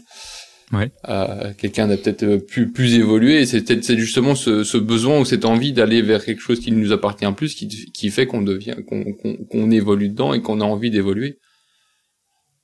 Ah bah carrément, oui, je pense que c'est c'est lié justement la, la passion, elle est- c'est un peu le, le- la source, euh, c'est un peu le moteur de de, de de la maîtrise en tout cas de l'apprentissage, je sais pas comment on peut dire ça, mais ça te motive en tout cas à aller plus loin et oui à développer tout ça. Bon. Mets-nous un petit peu de un petit peu de ta patte euh, là-dedans, un peu de fun. du fun, je sais pas. Euh, non, parce que ça a été abordé de manière très sérieuse par euh, Cube. Euh, comme tu disais, tu parlais d'étapes. Euh, c'est, je sais pas, c'est, peut-être, je vais encore nuancer vos deux propos. Il y a peut-être, c'est peut-être entre étapes et euh, catégories parce que le non passionné, euh, bah, il a le droit de le rester toute sa vie, tu vois. Et, euh, Oui, et euh, c'est certain. en fait, là, toi, le, le- vraiment le sujet, c'est euh, que tu trouves triste qu'on puisse, euh, par exemple, faire des copier-coller de, de ce qu'on peut voir, euh, soit dans la rue, soit à la télé, soit sur un mec ou une nana Oui, sur Insta, ça. etc. Tu sais, ça se voit beaucoup sur Insta, je trouve, c'est un peu un phénomène qu'on voit régulièrement, c'est de t'as vraiment des clones de, de clones quoi au final et on sait plus euh, qui fait quoi et, et c'est un peu triste je me dis de s'intéresser autant aux fringues pour pour finir comme comme le mec d'à côté dire c'est quoi qu'est-ce que t'apportes au final tu vois c'est qu'est-ce que ça t'apporte à toi et qu'est-ce que t'apportes visuellement à Mhm. tout ça tu vois? Ouais, Et mais c'est voilà, parce je trouve ça un peu un peu triste d'une certaine manière c'est parce que t'es dans une démarche de puriste. Attention, je partage ton point de vue en, en vrai, tu vois. Je vais, euh, c'est juste c'est nuancé parce que bah on est tous les trois dans la même euh, dynamique, même si on n'a pas les mêmes inspirations et, et tout le tralala. Mais euh, tu vois, je, je pense que le mimétisme euh, c'est pas forcément grave. Même si moi c'est un truc qui me plaît pas, c'est que on l'avait déjà dans les cours de récré quand on était petit. En fait, Instagram, je trouve que c'est par exemple parce que je pense qu'on pense tous à ça, c'est c'est là aujourd'hui, c'est c'est la plateforme, euh, c'est le- c'est le média, c'est le média social où où se retrouvent tous les amateurs euh, au sens très large du vêtement. Et euh, en fait, c'est une grande cour de récré et quels que soient les styles, euh, que ce soit Sarto, euh, workwear, euh, avant-garde dark, euh, streetwear, luxe pur, bling bling ceci, tu vois, et j'en passe. Au final, c'est vrai que quand tu tapes les hashtags, on va dire les hashtags stars de ces catégories de style, bah tout est pareil en fait. Donc tout se ressemble et, et même entre mecs dits des pointures, bah en fait ils font tous pareil quand même. Je pense au workwear parce qu'en ce moment je le regarde pas mal euh, parce que je fais un peu de curation euh, sur des discussions avec Monsieur Cam et euh, purée mais les genre tu vois tu tapes le hashtag My Red Wings euh, à celles et ceux qui nous écoutent faites-le sur Insta My Red Wings purée, mais c'est des même le même les retouches photos sont pareilles. Euh, les, les workwear, enfin pas tous, hein, mais les, les workwear addicts aiment bien le- l'espèce de saturation un peu violente qui va, surtout quand, Ah ouais, quand c'est mélangé. la- Ah, t'as une, t'as une colorimétrie, collim- oh, hop. t'as une couleur euh, qui qui est euh, attrait au, au workwear? Ouais, bah non, mais j'en- il y, en, y en a beaucoup Non, qui, il y en a beaucoup qui saturent sec pour euh, ouais, genre pour le, le denim, les denims ont une le denim a une couleur particulière. Enfin bref c'est c'est pas une critique. Quand je dis ça je le je le fais pas de manière il y a pas de dédain dans dans mon truc. Mais voilà ils ont ils ont ils partagent tous un même truc. En fait ils font tous pareil. Et euh, c'est vrai que quand tu regardes euh, bah, le workwear ça tourne vite en rond hein t'as pas si tu fais du truc pur et dur et que surtout si c'est mélangé au, hashtag denim denim heads ou denim addict euh, oulala alors là à part des, à part des truckers, euh, des jeans bruts, euh, soit soit très slim pour avoir un max de délavage, euh, soit euh, on coupe pas on coupe pas le froc parce que bah faut un, un jean ça se dénature pas, c'est vrai qu'un longueur 36 faut pas le couper. On fait tous 1m95 et euh, et du coup t'as ce mimétisme là. Et pourtant les mecs sont des passionnés purs et durs et sont heureux dans ce qu'ils font, tu vois. Et euh, je me dis il y a un moment où même moi, nous, on est plus dans des trucs où on vient, on vient de l'univers des forums, donc où il y avait cette espèce de, enfin, surtout avant, il y avait cette espèce de, de défi de toujours essayer de trouver de nouvelles choses. C'était aussi le début du, du menswear moderne. C'était il y a 15 ans, tout ça. Et, euh, et j'ai un petit peu perdu le fil. Mais voilà, on était heureux de faire comme ça. Mais il y a des mecs, tu vois, si un mec, il est heureux dans, Par exemple, tu vois, moi, au final, j'ai un blog, je, file des conseils euh, entre guillemets. C'est plutôt, je partage mes, points de vue et, après, euh, chacun peut le voir comme un conseil ou une idée à ne surtout pas suivre. Et t'as forcément, bah, pas mal de mecs et peut-être quelques nanas, tu vois, qui kiffent et qui se disent, bah, tiens, je vais acheter ce même truc-là, ce même truc-ci. Et j'ai même j'ai même pas mal de lecteurs avec qui je discute où au début leur style, bah, parfois il y a presque des copier-coller de ce que je fais, tu vois, jusqu'à la pièce près. Mais euh, bah c'est aussi ça inspirer inspirer des gens. Alors attention, hein, je j'ai pas les chevilles qui en, qui enflent même si j'ai assez de leg opening. mais euh, mais je veux dire c'est peut-être ça. Voit pas donc. euh. Ouais, bah c'est peut-être ça avant un jour de live quand Ton inspiration m'éclabousse de partout. ouais. Oh, le fou, là, non, non, non, coupez, coupez, Ouais. coupez. On ne garde pas, on garde pas et ça. voilà comment un podcast passe en moins de Trop tard. 18, on va niquer nos vues. Et, euh, et donc, tu vois, je peux pas, je peux pas cracher dans la soupe, surtout que la, la plupart de des mecs qui me copier-coller entre guillemets, hein, les gars, si vous l'avez fait ou si vous le faites, c'est vraiment pas péjoratif ce que je dis. Bah, ça a été une phase de transition, tu vois. Et donc du coup, certains maintenant ont vraiment développé leur truc. J'en prends un parce que c'est c'est lui qui l'a dit. Tu vois, on va prendre Lazy. Euh, pour ceux qui le connaissent pas, sur Instagram, c'est L 2 A 2 Z 2 E. Allez l'insulter sur ce pseudo, c'est vraiment relou à écrire. Ouais, c'est trop chiant. Ouais. On est d'accord. Aujourd'hui, eh ben, il m'a un jour on discutait, il m'a dit mais moi avant j'étais un lecteur, j'étais quasiment copié-collé avant de me rendre compte que tout m'allait pas, j'ai gardé ce que je kiffais. Et aujourd'hui, il a un style franchement qui déboîte, il est, il rédige même sur mon blog. Et euh, ce qui fait quand tu regardes de loin, oui, ça a des univers proches, mais ça ressemble pas à, à ce que moi je peux faire. C'est adapté à sa carrure, euh, à ses goûts. Il a des origines africaines et je trouve qu'il a une certaine vibe qui se ressent dans dans ses tenues. Et euh, et ça tue sa mère. et donc euh, et voilà et donc si ce si par exemple on l'avait pris à l'époque où peut-être que ça ressemblait à ce que je faisais, moi je j'ai pas le souvenir peut-être qu'il partageait pas les tenues. Bah tu vois, on aurait pu avoir un jugement assez dur en disant ouais, c'est encore un gars qui copie un autre gars, tu vois. Sauf qu'en fait bah il, il- ça l'a amené à son truc. Donc donc c'est compliqué, oui. Après le mimétisme, euh, j'en reviens à ce que je disais, ça a toujours existé dans les cours d'école, tu vois, quand on était petit. euh.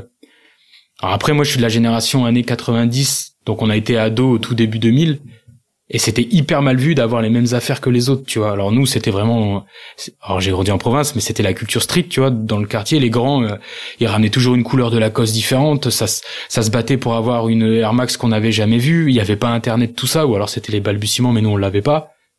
Et il y avait vraiment en vrai, il y avait quand même du mimétisme dans l'univers même si on cherchait des petites nuances. Alors tant que tu fais pas un copier-coller à la pièce près, est-ce qu'on peut appeler ça du mimétisme ou pas plutôt euh, en fait ça devient une une sous-culture, une culture d'un petit groupe, tu vois par exemple alors je dis ça, j'ai aucune notion de sociologie. Mais euh, sur Insta au final, on est des on est des sous-cultures, des sous-styles de style, tu vois. Euh, par exemple, moi, ce, moi, ce que j'appelle le street héritage, j'ai été pompé, euh, enfin pas pompé, mais il y a des choses que j'adorais chez Visvim que j'ai prises, mais les volumes chez Visvim c'était pas mon truc, c'était trop slim, alors j'ai pris size up les pantalons comme je le portais depuis toujours. Je prends des trucs chez EG, je prends des marques connues pour que les, gens puissent suivre. Et puis je piquais ici et là, et puis je me suis fait mon truc. Mais en vrai, quand tu regardes de loin, que tu dézoomes, tu vois, tu, tu dézoomes notre style, et donc il y a d'autres styles à côté, et en fait on se ressemble tous quand on zoome sur notre truc. Quand on dézoome, on a tous le même look.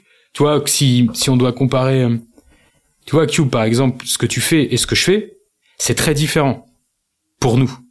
Et pour les gens qui nous connaissent dans notre environnement, on va dire, de, de niche, de vraiment de passionnés, de trucs un peu workwear, héritage, avec slash euh, un peu de, de marque japonaise, etc. Mais pour un mec qui fait du sarto, d'accord? Un mec, euh, je connais pas les noms, euh, Cuccinelli et combien, je crois, c'est pas du Sarto, euh, Fishiminilini, tous les machins en, en, en Eli, i, ouais. les costumes, Ouais, les costumes à 8000 euros, les trucs pour les gens euh, un peu plus fortunés que nous. Bref, c'est ça reste un milieu de passionnés. Tu nous montres, tu lui montres des photos de nous. Au-delà du jugement de valeur, ça lui plaira ou pas, tu vois, ça il a le droit. Il dira, bah, si on lui dit est-ce que c'est pareil, il dira bah ouais. Tu vois, il dira oui, c'est c'est un jean, euh, c'est une surchemise, euh, il y a des espèces de pompes d'Indien avec une semelle Vibram. Ouais, c'est c'est plus ou moins pareil pour lui. Et il dira qu'on se copie, tu vois? Par exemple, moi quand je regarde le Sarto, j'ai long, j'ai mis du temps. Je prends souvent le Sarto alors que je connais pas du tout cet univers, mais j'aime bien regarder les images. Et j'ai mis longtemps à comprendre les subtilités et pourquoi les, bah en fait les mecs se ressemblaient pas tous alors qu'ils portaient tous un costume et que finalement il y avait pas tant de pièces. Tu sais, c'est un style qui est, je trouve, qui est très, Ouais, c'est plus cadré, ouais. Voilà. Plus- Bah, c'est un, c'est un style qui est arrêté surtout. ouais, peut-être. Bah, Ouais. j'ai pas assez de connaissances. Les formes, pour- les formes évoluent, les formes évoluent. mais euh, les pièces en telles euh, telles quelles n'évoluent pas du tout. C'est toujours euh, une, une, veste, un pantalon, un, un gilet, une chemise, des, des fin, on, on, on, reste sur le, on réinvente pas non plus. Enfin, après, tu vas me dire qu'ailleurs on réinvente pas non plus la roue, mais c'est quelque chose qui est très consensuel dans dans, dans les pièces qu'on choisit. Et après, on s'amuse, oui, sur les sur les volumes, sur les paddings, euh, sur les peut-être sur euh, la taille des carreaux, la taille des revers, etc. Ouais, bah c'est. Mais euh, mais quelque chose, quelqu'un qui n'est justement pas éclairé ou qui connaît pas le, le domaine plus que ça, bah, évidemment, il va juste voir un costume, ça c'est sûr. Ouais, bah en fait, le costume c'est un peu un jambon beurre. T'as deux trois ingrédients et nous c'est une salade composée, tu vois. Donc euh, on a plus de possibilités. Voilà, tu peux tu peux rajouter des trucs, euh, mais au final, est-ce qu'on se copie pas tous inconsciemment quand même quand on dézoome, tu vois? Ouais. Ah, si, moi je suis persuadé qu'on se copie tous. Hein. Mais c'est juste qu'il y, a des cas, il y a des il y a juste des degrés de copie. C'est qu'une fois tu vas juste copier qu'une seule personne, qu'un seul style, euh, que limite que quelques pièces. Donc ton vestiaire va être ultra fermé sur ceci. Ça va évidemment se voir si tu fais du du à propos complet euh, direct. Euh, si au contraire tu commences, comme tu disais, à, à piocher à gauche, à droite, ben en fait tu copies énormément de choses parce que tu n'inventes rien évidemment. Enfin tu sais pas inventer les choses, tu les vois quelque part et tu as envie de les proposer, enfin tu as envie de te, les approprier et rassembler tout ça ensemble, recréer quelque chose de nouveau. Mais euh, tu, à, part celui qui qui a un, un allez qui est, qui est un ultra créatif, il va coudre ses pièces, euh, tout le monde, euh, et encore, il va quand même bien prendre des modes et quelque part. Tout n'est que remix, ouais. Tout c'est à un certain, à un certain degré. C'est juste voir à quel degré, quel, et après quel degré de réinterprétation tu as sur ce que tu as vu. Parce que tu peux faire, comme tu disais, sur Instagram, où tu vas voir euh, un look complet, tu vas le, copier de A à Z, et euh, peut-être que inversement, tu vas copier 10 styles, enfin, 10, tu vas prendre 10 pièces dans 10 styles différents, et tu vas en refaire un autre.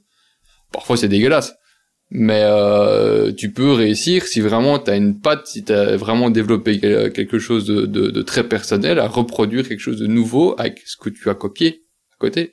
Ouais. C'est tout le propos du, de la réinterprétation et quel degré de réinterprétation et si tu as envie d'en faire ou pas. Parce qu'il y en a qui sont très, qui, qui justement se plaisent vraiment dans le fait de reproduire exactement euh, la même chose. Et euh, là, on parle de vêtements, mais ça, ça va dans tous les dans tous les domaines, que ce soit de la musique, de l'art, etc. Mhm. Euh, t'as des t'as des copies qui font mieux que les originaux. Hein. Tu veux dire qu'il y a un mec qui copie Picasso et qui met les yeux dans le bon ordre et tout? À la blague pourrie, ouais, Non mais tu prends, tu prends, tu prends, tu prends un exemple. Tu m'as dit de faire des blagues, euh... j'essaie. Hein. Ouais, bah ouais, non, non, mais c'est, ce que tu dis n'est pas complètement faux. Là, tu l'as, tu l'as pris évidemment sur le degré de l'humour, mais dans dans l'art, t'as des t'as des copistes qui sont devenus tellement bons que pour identifier entre l'original et une copie réinterprétée, donc il a repris le style de l'artiste, il en a, il a refait une nouvelle toile avec euh, et ben tu, on est sous des wagons, des, des, wagons, des wagons d'experts pour réussir à dénicher euh, qu'est-ce qui est vraiment euh, une copie, non, mais euh, un, un faux d'un artiste. Parce qu'après, il a été signé euh, du nom de l'artiste original, etc. Mais ils ont tellement réussi à copier le style de l'artiste qu'ils te font des toiles que tu, tu, pourrais réellement croire émanant de ces mêmes artistes. Ouais, Donc, je... tu, peux, tu pourrais remettre ce propos-là sur aussi sur sur les, les looks que tu peux voir. Il y en a qui sont tellement bons qu'ils vont faire mieux que ce qu'ils ont vu. Ouais, c'est un peu comme le, le remix euh, dans la musique, enfin la reprise. Tu peux, tu, peux avoir la, tu peux avoir la reprise euh, vraiment euh, quasiment mot pour mot et tout. Euh, et puis t'as celui qui va, bah, je pense au rap où parfois tu reprends l'instru, tu reprends la logique du refrain, mais tu vas changer le, tu vas changer les textes, par exemple tu vois, euh, il y a une musique d'arsenic, euh, je boxe avec les mots par exemple, je sais plus quel rappeur avait repris euh, je boxe avec les mots, c'est l'instru, c'est le refrain, mais il a changé le, il a gardé l'esprit du son, qui est de boxer avec les mots, jouer avec les mots, mais il a fait son texte à lui. Et c'est, et au final, c'est cool, tu vois. Et on le voit pas comme une copie, mais plus comme un hommage. Alors après, bah, on parle de tenue sur Insta, c'est pas c'est mhm. pas de l'art et euh, oui, et tu rends pas, hommage euh, à un mec. Euh. Non, mais tu peux vraiment prendre ça à tout niveau. Hein. c'est juste que là, parce que c'est notre propos à nous ici, mais ce ce côté inspiration, copie, réinterprétation, tu le retrouves partout. La démarche est de savoir quelle est quelle est la volonté de la personne derrière. Si c'est vraiment faire du du mot à mot, du look à look, ou c'est pour vouloir aller plus loin après, voilà, chacun, chacun doit savoir euh, ce qu'il a, ce qu'il a envie de faire. Au final, la seule chose qui, pour moi, est vraiment primordiale, c'est qu'il faut savoir euh, connaître ses goûts et savoir où on veut aller et euh, vraiment pas euh, pas se copier dans, dans, chez, chez, un autre et finalement et effacer son, sa propre identité derrière. Ouais, c'est un peu ça le le, mm. le sujet. Tu bien d'en parler parce que finalement c'est c'est un peu ça aussi. Est-ce qu'on s'efface derrière euh, le style de quelqu'un ou est-ce qu'on on a vraiment envie de faire ça parce que ça nous plaît au final, tu vois C'est c'est voilà c'est c'est compliqué. De toute façon, c'est un sujet où il n'y a pas de réponse. Hein. Ah, il n'y a, aucune réponse parce que euh, de, de, de, de, mon côté, moi, tout ce que je veux faire, c'est m'amuser. Hein. Euh, est-ce que, est-ce que, que ce que je fais, non, non, mais est-ce que je fais euh, copie ou pas quelque chose d'autre?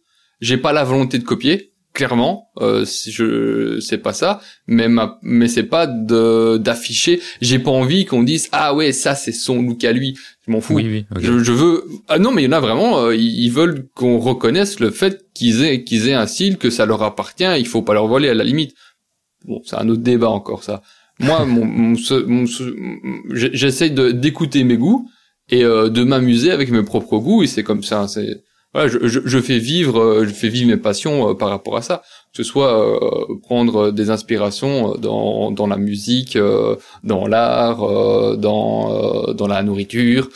je dis ça parce qu'on a fait des concours avec la bouffe, etc.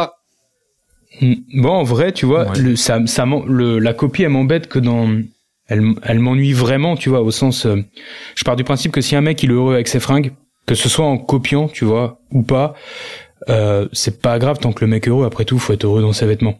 Le, le seul moment où moi ça va m'embêter, si ça, ça m'atteint personnellement, par exemple, en tant que entre guillemets euh, blogueur et instagrammeur, je sais pertinemment que je suis là, je partage pas les trucs pour qu'on me mette des likes. En vrai, moi j'ai la vraie volonté de dire bah regardez ce qu'on peut faire avec des saps, regardez comment je m'amuse voilà moi mon kiff partage. D'ailleurs j'aimerais j'aimerais en plus que sur Insta il y ait beaucoup plus d'échanges en fait. Je préférais au lieu de mettre juste des likes je préfère que les gens disent ouais ça c'est moche ça c'est cool. Est-ce que t'aurais pas pu mettre ça? Bah ce qu'on fait sur les forums. Ça a pas bref sur, ça sympa, sur Insta c'est la c'est la culture du like du rapide. Et puis euh, faut que chacun se mette des likes pour euh, bref c'est ça c'est un autre sujet.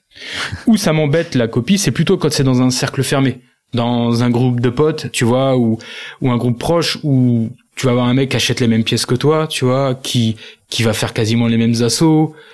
Là, ça m'ennuie un peu plus parce que pas que je prétende avoir inventé quelque chose, tu vois, je pense pas. Je, je pense pas, tu vois, j'ai mes combos à moi et tout, mais il y a sûrement un mec sur terre qui fait exactement les mêmes, mais il sait pas que j'existe et je sais pas qu'il existe. Mais quand c'est dans un quand c'est dans un groupe proche, que mon alors je parle pas si on a juste un t-shirt blanc un jean brut et une paire de wallabies tu vois ça ça compte pas mais je veux dire plus fort, quand je vais taper une pièce euh, un peu pointue qu'on voyait pas partout et que le mec tape la même et va le porter aussi tu vois et bah du coup tu sais si c'est ton pote et tout ça fait un peu chier après, euh, comme je t'ai dit, dès, lors que tu dézoomes de alors, ton groupe de potes, de ton groupe sympathisant de ton style, de l'ensemble, on va dire, on va parler en hashtag, de l'ensemble du hashtag de ton style, et qu'après t'as un truc, la copie, elle est pas, elle est pas si grave que ça. Et, et en vrai, on, on invente pas, on invente pas grand chose. Enfin, on verra ce que je fais avec Borali dans 10 ans, mais pour l'instant, j'amène un petit truc. Tu vois, toi, ce que tu fais Cube avec Udashi, t'amènes ton truc mais si on dézoome, on peut, on, on, révolutionne rien. On amène un petit. On pourrait dire que c'est la même chose au final. tu vois, on, amène un petit. Clairement associer les deux. Et il y a des nuances. Et peut-être que c'est ce qui compte au final, être capable de voir les nuances, parce que ce que toi, là où toi tu vois des nuances, la plupart verront la même chose. Et toi, sur euh, sur ce que tu vois la copie, t'en as déjà, il y en a qui verront pas la même chose. Tu vois. Euh, c'est euh, alors à moins de faire en vrai techniquement à, à part acheter exactement les mêmes marques les mêmes couleurs et faire la même assaut tu copies jamais vraiment. Et au final c'est pas si courant quelqu'un qui copie quelqu'un tu vois. À part peut-être des célébrités qui se font vraiment copier par des gosses tu vois ou des ados. Et encore souvent elles ont des maintenant elles ont des elles ont des fringues de luxe donc c'est pas possible ça coûte trop cher. Ouais exactement. Donc euh... donc ouais c'est euh, ouais c'est vrai que c'est important ce que tu disais genre je rebondis sur je t'interromps deux non vas-y sur le fait de de, de... ça, ça dépend aussi de ta vision enfin tu vois de de ta propre vision finalement et pas simplement de ça dépend de ton, ton milieu d'où tu, tu viens d'où tu évolues et c'est que ça c'est intéressant parce que tu vois euh, clairement tu peux avoir des, des, attentes dans, dans, dans, tes groupes d'amis dans tes, dans tes proches etc dans les gens avec qui les gens à qui tu parles les gens avec qui tu ouais, t'échanges et au final euh, tu parlais des, des, des, mecs qui sont intéressés par l'héritage ben ils ont une autre euh, une autre échelle de valeur. Genre le style par exemple c'est peut-être pas le truc enfin c'est pas c'est pas péjoratif ce que je dis mais c'est pas euh, ils sont pas intéressés par le fit par exemple tu vois. Ouais l'exemple est bon ouais. nous on peut l'être. Mm. Et euh, eux, qu'est-ce qui les intéresse? Ben, C'est l'héritage, c'est le côté, la construction de la, ma- la construction de, de la pièce, la, la- la matière, qui va être peut-être plus importante tu vois, que pour que pour nous. Ouais, même ça- si on, on y accorde une importance. Ça va être des détails égoïstes pour nous, alors qu'eux voient que ça. ça va être, euh, tu vois, ça, ouais, c'est ça, ça va être plein de, plein de petits détails que nous, euh, voilà, qu'on met en retrait. Donc, c'est- intéressant ce que tu dis. Ça, ça dépend vraiment de d'où tu te situes et qu'est-ce que tu veux faire. C'est ce que disait Rems aussi, tu vois. Ah ouais, c'est vrai qu'un pu- un pur de, euh, Nim Head, euh, il va, il va te mettre des, des coupes improbables. Hein. Ouais. Ouais, c'est, c'est, ils sont pas connus pour euh, avoir des, des coupes au scalpel. Ouais, non, c'est peu- c'est même, c'est même euh. génial à un moment donné quand tu vois les japs qui, qui, qui sont dans des fûts euh, trois fois trop grands, enfin pas trois fois trop grands, euh, Trop, euh, trop long. dans le sens euh, de quoi? Ouais, trois fois trop long, Hmm. pardon, trois fois trop long. Donc ils veulent pas recouper le, le, le, le pantalon avant un certain temps et ils ont euh, la moitié euh, de la longueur qui remonte jusqu'au genou. C'est Ouais, bah, génial. c'est ça. C'est un peu les travers de toutes les passions, tu vois. Nous aussi, on a certainement des trucs, on va trop loin dans certains trucs et que. Oui, bah après c'est comme ça, nous qu'ils kiffent leur truc. Hein. C'est- Ouais, c'est ça, voilà. Ça nous fait juste délirer, mais quand t'es en dehors du cercle, tu peux pas, tu, entre guillemets, tu peux pas comprendre, mais voilà, c'est pareil pour euh, tout- toutes les catégories. C'est ça qui est, Ouais. c'est ça qui est intéressant aussi. Ça hein. pourrait faire un sujet de discussion, ça. Genre euh, mon trave mon traversap et avouer un truc un peu un peu con qu'on fait, enfin qui serait qui serait con pour la majorité. J'en ai plein Je à dire. Parce que c'est vraiment cool. Ouais, c'est vraiment cool. Du coup, je spoil pas si jamais on le fait, mais euh, ça, le passionné qui part trop loin et qui va s'attacher à des détails. Pour, par exemple, moi, c'est sur certaines, je vous raconterai des anecdotes. Du coup, si on sort ça, des anecdotes d'assaut ou des détails que je trouve ouf dans ma tenue, mais genre, je pense que strictement personne ne peut le voir.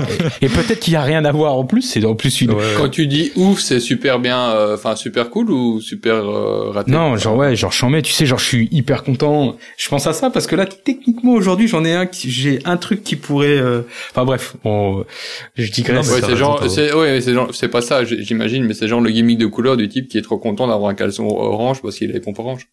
Ouais, en, gros, là tu grossis le trait. mais- Ouais, ouais, ouais, je, je grossis le trait, hein, enfin pas le trait du caleçon, hein, mais je te grossis le trait. Non mais où ça m'a bloqué, c'est que j'avais des pompes oranges, j'ai vérifié mon caleçon, tu sais. Mais... Ouais, c'est exactement ça. Mais non, mais de toute façon, c'est vrai que c'est intéressant parce que il y a des fois, je sais pas si vous avez ça aussi, mais tu fais une tenue et t'es super content de ton truc et, et genre c'est la meilleure tenue que t'aies faite pour toi et en fait, genre elle, elle, elle, euh, pers- elle ne marche pas, tu vois, genre les gens ils s'en fichent, tu vois. Et tu dis mais c'est pas possible en fait, euh, j'ai fait le truc que, que je kiffe et, finalement les tenues que je préfère, au final c'est pas forcément les tenues qui fonctionnent le mieux sur Insta ou sur les forums ou ce que tu veux. C'est pas forcément les tenues sur lesquelles j'ai le plus de retours, mais euh, c'est quand même les tenues qui me font le plus kiffer, tu vois. Parce que c'est peut-être les plus vois, de- techniques. Ouais, parce que peut-être ça te parle à toi et c'est peut-être ça le, le délire en fait au final et, et de se voilà et de, de se faire plaisir et pas forcément de d'attendre une validation. Bah alors moi, je, je, je je vais vraiment être très mauvais, ou alors c'est, c'est actuellement, j'en sais rien, mais dernièrement, à chaque fois, je me suis dit, tu vois, cette tenue, euh, tu truc de bitch, euh, cette tenue, elle marche, elle marche vraiment bien, c'est quand je me suis habillé en 2-2 comme un imbécile, parce que j'étais pressé, j'ai attrapé ce qui passait. J'arrive dans la Ouais, voiture, je me dis, mais en fait, euh, ça marche de où Ça marche du tonnerre, pourquoi je me casse la tête le matin? Non, Et, justement euh, parce que et- des fois on se casse sur la tête, ouais, t'as c'est peut-être ça aussi. hein. Oui, et euh, c'est vrai que souvent quand je réfléchis trop quelque chose, euh, je passe trop de temps à vouloir euh, vraiment choisir certaines pièces pour faire une tenue, mais au final c'est tellement trop réfléchi que ça, que, que ça se voit au final. Ouais, Ouais. bah, c'est Euh, exactement que ça. t'es t'as voulu tenter Mhm. un truc et comme c'est pas parfait, ben tu vois juste les erreurs de, de ce que t'as fait. Que euh, inversement, quand tu vas y, euh, tu, tu vas vouloir y aller un peu yolo, ben euh, ça va peut-être aller beaucoup plus beaucoup mieux parce que tu se seras pas du tout cassé la tête. Tu vas prendre des trucs très simples qui vont très bien ensemble et euh, il y aura pas de il y aura pas d'erreur parce qu'il n'y a pas de grosse construction en plus derrière qui pourrait tout euh, tout ça casser la gueule. Ouais, exactement. Après, pour revenir Ouais. une dernière fois sur la copie, vas-y. et je vais, je vais le recontextualiser encore sur Insta, il y a peut-être un effet Instagram aussi de nos jours qui fait que nous, passionnés, on le ressent peut-être un peu plus. À l'époque, tu vois, genre, euh, les passionnés se retrouvaient sur les forums. Sur les forums, t'avais pas de notion de like, ou du moins c'était tellement un truc de geek. En fait, c'est le, surtout nous chez les hommes, je parle pour les hommes vu que je suis pas une fille et que j'ai pas traîné sur des forums de nana. Ça a mis du temps à que l'homme se soit désacralisé, un homme qui s'intéresse aux vêtements. On avait droit à de sacrés noms d'oiseaux il y a 15 ans quand t'aimais les fringues, euh, etc. Et donc du coup, c'était vraiment... Métrosexuel. Je Ouais. l'ai entendu celle-là. Ouais, il y avait des trucs comme ça. Et encore, celui-là, on va dire que c'est le moins, c'est le moins discriminant. Et euh, tu vois, du coup, il y avait cette notion de défi, machin, etc. On aurait pu voir comme dans un battle de rap, sortir la meilleure phrase, donc sortir la meilleure tenue, tu sais, pour et tu vois, une sorte de truc toujours surprendre. Ce qui peut être con aussi comme démarche, parce que à toujours surprendre, en fait, tu fais, tu, tu crées tes tenues dans l'œil de l'autre. Est-ce que c'est vraiment différent que de copier quelqu'un pour être validé par les autres? Tu vois, ça reste une validation par l'exception au lieu d'une validation par la Ouais, copie. Mhm. Mais euh, où je voulais en venir, c'est que sur Insta, on a l'œil qui commence à partir de plus en plus en couille. Je me rends compte, il y a de plus en plus de gens sur Insta qui me sollicitent, qui m'arrobassent, tout ça, et je trouve ça très cool. Mais il y a aussi beaucoup de mimétisme d'un côté, tu vois, parce que tu sais que tu vas que tu vas être validé Comme tu vas plaire à- Ouais. au mec. et en fait que tu vas pouvoir gagner. En fait, il y a une espèce de course aux followers. Tu vois, moi, techniquement, si si je voulais pas vivre de ma passion, si je voulais pas faire de Borali de marque qui compte, donc c'est-à-dire toucher des gens, mais pas en achetant de la pub, pas en simplement me dire bah qu'il y ait le plus de monde qui voit ce que je fais pour que bah il y en ait quelques-uns qui soient convaincus et restent. Mais du coup, cette, y a- sinon je ferais pas de course aux followers, je m'en foutrais des likes, tu vois, ça m'impacterait pas qu'une tenue fasse 500 ou 300 ou, ou 1200, tu vois, enfin ça ça arrive jamais. Merci l'algorithme. Mais euh, mais du coup, il y a comment dire T'as quand même beaucoup de gens, des, des mecs qui ont eu, dont le, ça reste vraiment le passe-temps, mais qu'on cette course au like quand même, mais pour le kiff, tu vois. Ouais. C'est devenu un des nouveaux jeux de notre société. Et euh, du coup, bah inconsciemment, je pense que tu tu vas le faire ce mimétisme parce que tu t'inscris dans un certain style, c'est-à-dire que tu tu vas parler avec beaucoup de mecs, bah tu rentres dans la sous-culture. Et je pense qu'inconsciemment, tu vois tout le temps les mêmes images, tu vois tout le temps les mêmes trucs. Tu sais que certaines tenues vont mieux marcher que d'autres parce que t'as mis euh, telle cravate ou telle chaussure. Dans la kick, tu sais très bien que si bah, t'as intérêt à aller te battre pour la dernière Ralph parce que si tu sors une photo avec euh, la, la paire hyper hype, tu sais très bien que tu vas péter le, les likes. Donc tout le monde se retrouve avec les mêmes paires. Tu vois, je parle pour les. Après, je suis sorti du Ah ouais. sneakers délire depuis longtemps. Et en fait, Allez, ça va, je t'ai vu avec des Adidas aujourd'hui. ah putain, elles sont ouf, mais on en parlera plus tard. Et, euh, et comment dire Et euh, ah là là, je j'ai tra- je me suis trahi à bien des égards. Ouais. Mais euh, et du coup, ça, ça, ah, je dis beaucoup. Du coup, je me rends compte, c'est le E de Rémi.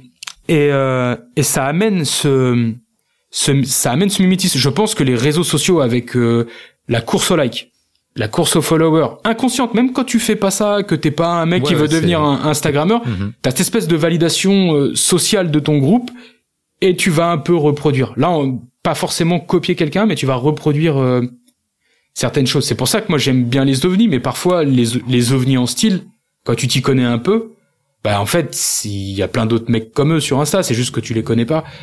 Donc le, comme on a dit, il y a pas de réponse, donc moi j'arrête là le, le sujet. Après je vais me répéter, je l'ai peut-être déjà fait, mais en tout cas ouais c'est sûrement un mélange de de réseaux sociaux, même pour les passionnés, on peut tomber dans le piège du du copiage et que ça soit pas une étape, mais par le contexte des plateformes qu'on utilise, en fait, comment on partage notre passion inconsciemment.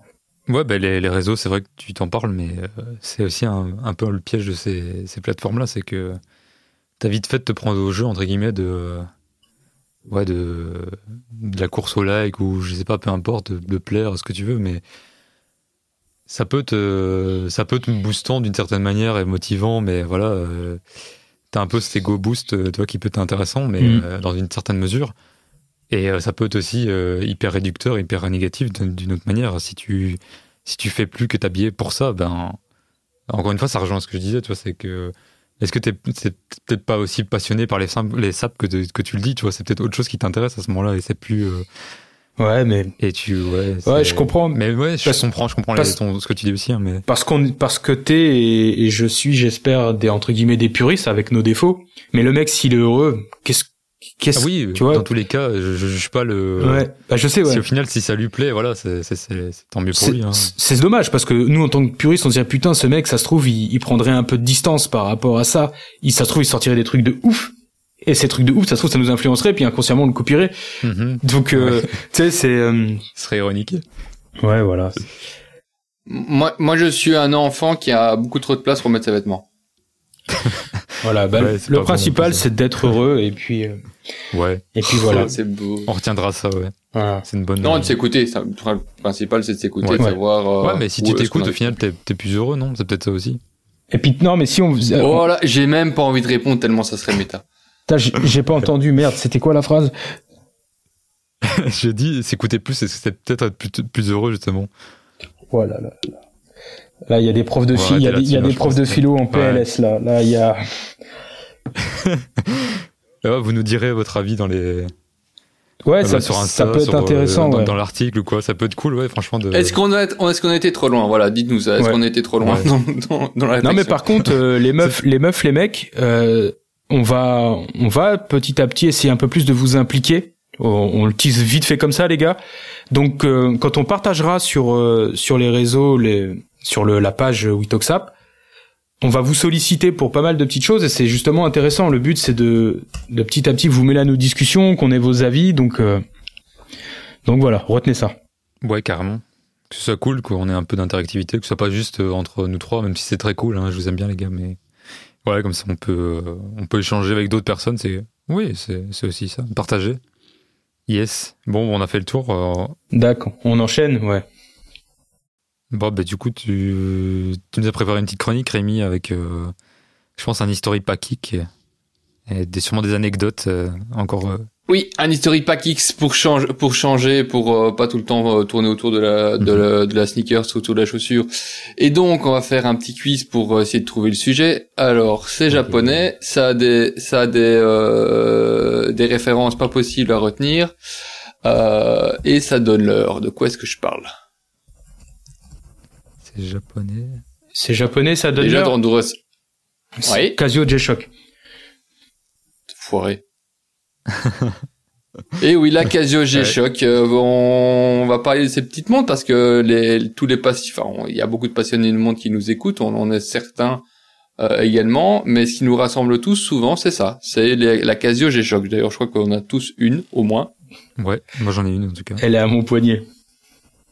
Ah, c'est laquelle que t'as ici La, la dernière Ouais, la Ca- ah, j'ai écrit l'article et j'ai déjà oublié le nom. La, Ouais, c'est ça, il y a- tu, la tu, Cas- tu retiens la- jamais, c'est la, c'est la, Casioc, un truc comme ça, qui est, qui est un, dont la forme octogonale est inspirée d'une montre euh, d'une marque qui s'appelait la Hawk ou un truc comme ça. La Royale. Ouais, Audemars, ouais, Audemars Piguet. Ouais. Les, les, les formes bien connues euh, de du sieur euh, Genta. On dit Genta, Genta, Ouais. Genta. Genta, je pense, mais euh, je, je suis pas certain, mais ouais. Designer célèbre. Euh, designer très célèbre. On pourra en reparler à la limite à la fin quand on parlera de notre, notre petite montre. Mais donc, euh, est-ce que vous connaissez les- déjà l'histoire de la Casio G-Shock? Et- ou de Casio généralement? Honnêtement, non. La Non. G-Shock, ouais, Casio, non. Euh, Bah, enfin, on va, on va, on va reprendre les choses au début. hein. Donc, la Casio G-Shock, c'est une gamme de la firme Casio, Casio Computer Company, qui a été vendue en 1946 et qui produisait à la base des composants pour les microscopes et les boîtes de vitesse. Hein, deux, deux choses qui n'ont absolument rien à voir. Et puis, en, en 1957, il se spécialise dans la calculatrice. Euh, D'ailleurs, c'est les peut-être les premières montres que nous-mêmes on a connues, c'était ces montres-là, c'était les montres calculatrices euh, qu'on pouvait avoir on était très fan de pouvoir faire une édition 2 plus 2 euh, avec sa montre. Personne n'arrivait réellement à, à toucher les touches tellement c'était petit. Mais euh, c'est, en tout cas moi, c'est la première image euh, que, que j'ai quand je pense à, à une Casio G-Shock enfant, j'entends. Euh, c'était ces, ces petites montres calculatrices. Et euh, donc ils ont ils se sont lancés dans la calculatrice en 57 et en 74 euh, Casio lance, euh, lance une première montre bracelet numérique, la Casiotron. Une petite particularité de cette montre était qu'elle indique automatiquement le nombre de jours euh, du mois en cours, une petite folie pour l'époque. Elle indiquait également le, si l'année en cours était une année bisextile ou non. J'ai pas su retrouver des visuels qui montraient euh, comment, enfin comment elle l'indiquait ça, mais ça doit facilement se retrouver. Et en 83, euh, Casio crée la gamme G-Shock pour Gravitational Shock. La gamme est élaborée pour un usage euh, principalement militaire, professionnel, ou la pratique des sports extrêmes. C'est de là que vient en partie aussi euh, le terme de euh, de tool watch, même si on avait avant des tool watch euh, déjà chez chez, chez d'autres marques, mais ça devenait vraiment euh, des tool watch euh, avec des grosses utilités intégrées comme les chronomètres, etc., et, les, les décomptes des jours, des, des années et autres, dans une montre à quartz. Et euh, donc la première montre a été réalisée par, euh, bon, das- ceux qui ont déjà écouté les épisodes précédents savent que niveau euh, prononciation des japonais, je suis très mauvais. hein. Donc par Kikuo Ibe et Yushi Masada. Pour euh, et c'était pour équiper les ouvriers du bâtiment à une époque où la résistance euh, des montres faisait à ses défauts. Faut se rappeler que dans les années 80, c'était vraiment la montée de tous les les, les buildings dans, dans dans les villes japonaises et d'ailleurs aussi ailleurs. Hein. On allait toujours vers le plus haut et il fallait commencer à trouver des beaux outils de résistance pour euh, pour les braves ouvriers qui euh, qui trimaient sur euh, sur les chantiers.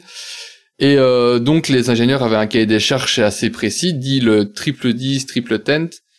Euh, la montre devait résister à une pression de 10 bars, résister à une chute de 10 mètres et avoir une durée de vie de batterie de 10 ans. Ça, honnêtement, on n'y est plus. Hein. Enfin, en tout cas, moi, j'ai jamais une montre qui a tenu 10 ans en batterie. Euh, et après euh, deux ans de tests et 200 prototypes, il accouche une montre résistance au choc grâce à 10 couches de protection. Euh, j'ai pas toutes les énumérées, mais il y avait en outre un, pare-choc en polyuréthane, une coque en acier inoxydable, un verre minéral durci et un fond vissé en acier inoxydable. Le module quartz, si vous imaginez, flottait euh, dans un dans un mécanisme euh, qui était euh, entouré d'une mousse polyuréthane. Et donc il possédait également des boutons extérieurs et un écran LCD qui était intégré à la structure de la montre. Et le tout relié euh, par euh, des câbles qui étaient euh, eux-mêmes entourés de certaines couches de protection pour éviter que les câbles se rompent à l'intérieur. Est-ce qu'on imagine montre avec tout ça Pas vraiment, plutôt une espèce de navette spatiale, mais bon. Et donc la première Casio G-Shock avait son le doux nom de la DW5000C, euh, qui est née donc en, je sais plus ce que je disais moi, en 80, en 85. Je ne dis plus de bêtises, je crois que je me suis perdu. Et donc, euh, première Casio G-Shock, euh, elle, elle lancée, elle n'a pas tout de suite eu un grand succès euh, au Japon. Elle, a eu un petit succès, mais c'était pas encore extraordinaire. C'est surtout une fois qu'elle est arrivée sur le sol américain qu'elle a eu vraiment son succès affiché, qu'il a pu après envisager de se, de, de se lancer à l'international on fonctionne toujours par marché dans, tout secteur. Hein. Donc, euh, premier marché, c'est le marché du pays. Puis après, on va vers les gros marchés euh, d'exportation, style. Maintenant, on dirait la Chine. Avant, c'était surtout les États-Unis. Et donc là-bas, euh, la, la Toolwatch est vraiment a vraiment été intégrée dans énormément de corps de métiers professionnels. Les pompiers, les policiers, les militaires, etc., etc. Et euh, c'est à partir des années 90 que vraiment euh, la Casio G-Shock s'est développée internationale, a commencé à toucher un beaucoup plus large public. Euh, puis après, Casio a essayé de lancer, diversifier ses gammes. Donc en 91, elle a lancé la gamme de, de la Baby, Baby G, qui était un public féminin, contrairement à ce qu'on pourrait croire euh, etc. Il a commencé à développer nombreux, euh, euh nombreuses gammes par la suite, comme la Mudmaster qui était pensée euh, pour les activités de terrain utilisées par les smoke jumpers. Les smoke jumpers, c'est les, les, les, pompiers qui sont qui, qui ça tout ça aux États-Unis, euh, qui sont qui sautent en parachute sur des lieux d'incendie au milieu des au milieu des prairies, au milieu des des déserts, enfin des déserts, des forêts, etc la Master qui était dédiée aux, missions d'extrême de sauvetage en mer, la Gravimaster qui est développée en collaboration avec les pilotes de la Royal Air Force, euh, la G-Steel qui est définition, qui est définition acier, etc., etc., etc. Il y a énormément de gammes. Je vous invite à aller voir un petit peu sur la, que ce soit sur euh, sur le site de, de G-Shock, ils ont un site dédié, euh, ou sous différents blogs, vous verrez énormément de mondes qui ont été qui ont été développés avec eux. Euh, il y a quelques dates qui sont à retenir dans le développement de la marque. En, 89, il y a la AW500 qui est, qui est lancé, le premier modèle analogique et numérique résistant donc au choc. Euh, en 92, la DW5900, première version numérique en résine dure. En 93, la DW6300. à un moment, si je vous emmerde, vous pouvez le dire. Hein. la première version de plongée euh, résistance à une pression de 20 bars. Euh, j'ai encore donné deux trois dates. En 2002, euh, la GW300, premier modèle doté d'une pile solaire radiopilotée. Euh, et euh, en 2012, encore une fois, le premier modèle équipé de Bluetooth, parce que maintenant on a même des Bluetooth dans les dans, dans les G-Shock. Et en 2017, Casio a célébré son 100 millième, euh, sa 100 millième production euh, de montres euh, G-Shock. C'est assez impressionnant qu'il y a déjà 100 millions de montres qui ont été produites sous le de Casio sous euh, la gamme G-Shock. Ça fait beaucoup de plastique. ça, fait beaucoup de plastique. Pour des montres incassables, il y en a besoin d'autant. bah justement, euh, ils ont d'ailleurs un petit un, un, petit record. On aurait une petite discussion dessus et je vous donnerai, je vous parlerai évidemment de certaines montres qui sont peut-être plus particulières que d'autres. Ils ont eu ils ont eu un, un record en 2017. Euh, G-Shock a inscrit un record au Guinness Book, le record du monde du véhicule le plus lourd ayant roulé sur une montre sans la casser. Les responsables du record du monde ont conduit un camion de 25 tonnes pour rouler sur une G-Shock DW 5600. Euh, Donc c'est la même version que la, la, version d'origine. Et euh, ben, de quoi? C'est ce que j'ai. Ben c'est ce que je sais aussi celle que, enfin c'est presque celle que j'ai. Bah, euh, parce qu'en plus de ça, il y a plein de déclinaisons d'un même modèle. Hein. Euh, la G-Shock est donc, euh, enfin G-Shock est donc la première entreprise à avoir relevé un défi de résister à 25 tonnes de pression. C'est magnifique. C'est marrant parce que. C'est exploit, hein, exploit technique. Vas-y, vas-y. Non, non, mais j'ai, je reçois les newsletters de l'agence presse de, de G-Shock. Je suis en contact avec eux. Enfin, moi, j'adore, donc je suis content. Et la dernière newsletter que j'ai reçue, c'est la DW 5600. Mais euh, c'est une petite action de com de la marque qu'on sorti euh, un do-it-yourself pour la faire en papier. Donc du coup, c'est une ah sorte de maquette papier. Donc là, tu me parles d'une montre qui peut encaisser 25 tonnes et je vois le truc euh, en carton, tu vois. c'est un délire, ouais, c'est ça. C'est l'opposé. Mais donc pour faire un, pour faire un petit résumé euh, de, de l'histoire de G-Shock, même si on pourrait aller beaucoup plus loin, et je m'y connais pas et j'aurais pas la prétention d'essayer d'aller plus loin que ce que je vous ai dit ici, c'est que G-Shock à la base était développé, était une montre euh, qui était une montre professionnelle, qui était développée vraiment pour la technicité euh, dans, dans certains types de milieux. Elle est, ils ont développé des gammes autour de ça. Évidemment, ils ont essayé de, de s'étendre à un public beaucoup plus large, beaucoup plus lifestyle on a commencé à justement développer des coloris, on, les a vus de plus en plus au bras de euh, certains, on va dire, influenceurs à l'époque, c'était surtout des chanteurs. Le rappeur Eminem était assez connu pour avoir souvent des, des, des G-Shock. Il y a d'ailleurs une G-Shock Eminem qui existe, qui était sortie lors des 30 ans euh, de, de la, G-Shock, où ils ont fait un premier, je sais pas si c'était un premier partenariat, mais du moins un partenariat. Ils l'ont fêté ensemble. Euh, une sortie d'album et euh, les 30 ans de, de, de G-Shock avec euh, une collaboration. et donc la, la G-Shock s'est implantée au fur et à mesure du temps, en ayant beaucoup de mal, c'est vrai, à un certain moment, à sortir du giron de la montre technique. Mais en fait, ce qui est assez drôle, c'est que quand ils ont voulu séduire un public plus plus lifestyle, ils ont essayé de virer tous les côtés techniques en fait. Et c'est pas et c'est ça qui n'a pas trop pris parce que beaucoup de gens aiment avoir des G-Shock pour ce côté très technique, même s'ils l'utilisent pas. C'est comme pour euh, le beaucoup de montres, hein, on aime bien voir.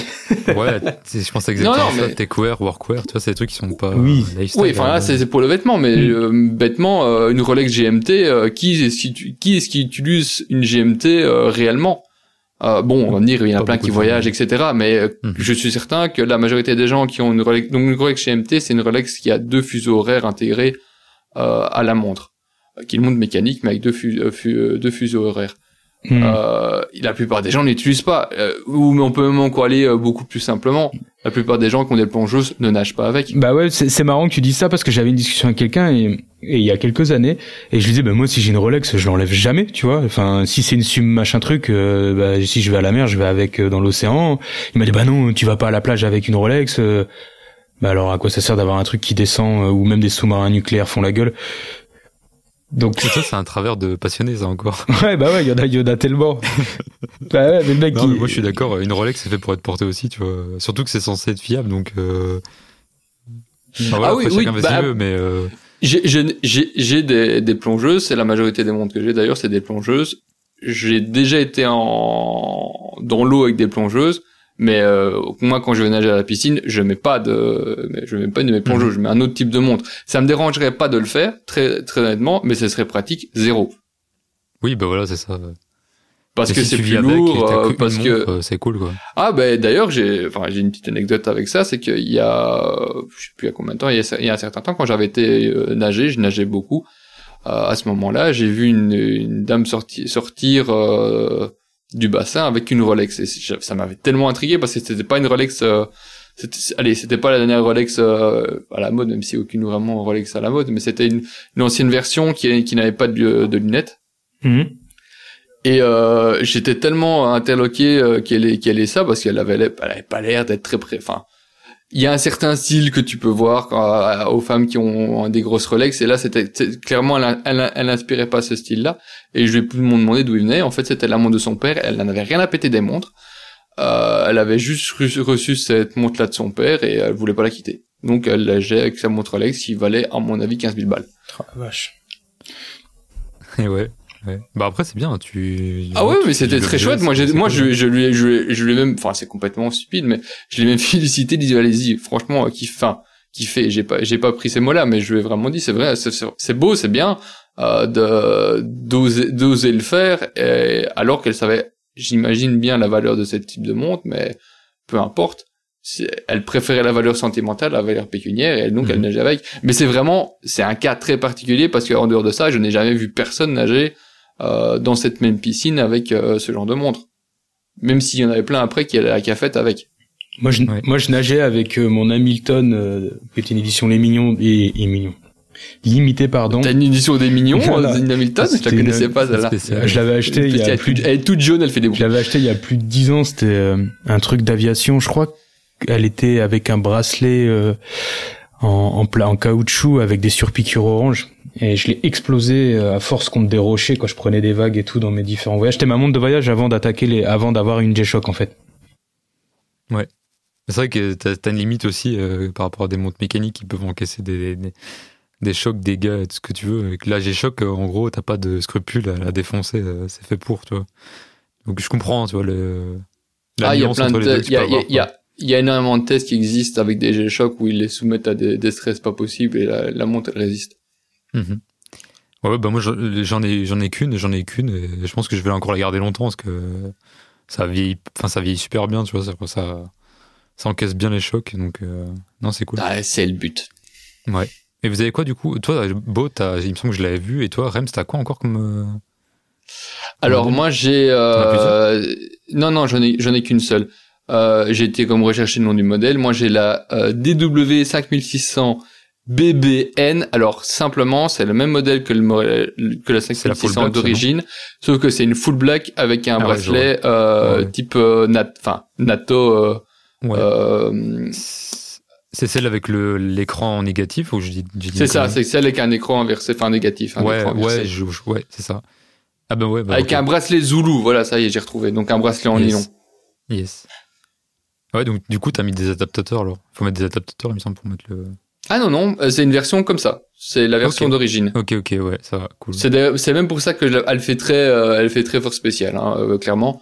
Euh, c'est c'est pour ça que d'ailleurs que je que que j'avais voulu la prendre à l'époque euh, parce qu'elle était vraiment full black bracelet nylon. J'aime pas trop le bracelet plastique euh, qu'on peut avoir sur certaines parce que quand il fait chaud c'est c'est désagréable au possible. Euh, et donc c'est celle que et que je voulais justement prendre pour nager.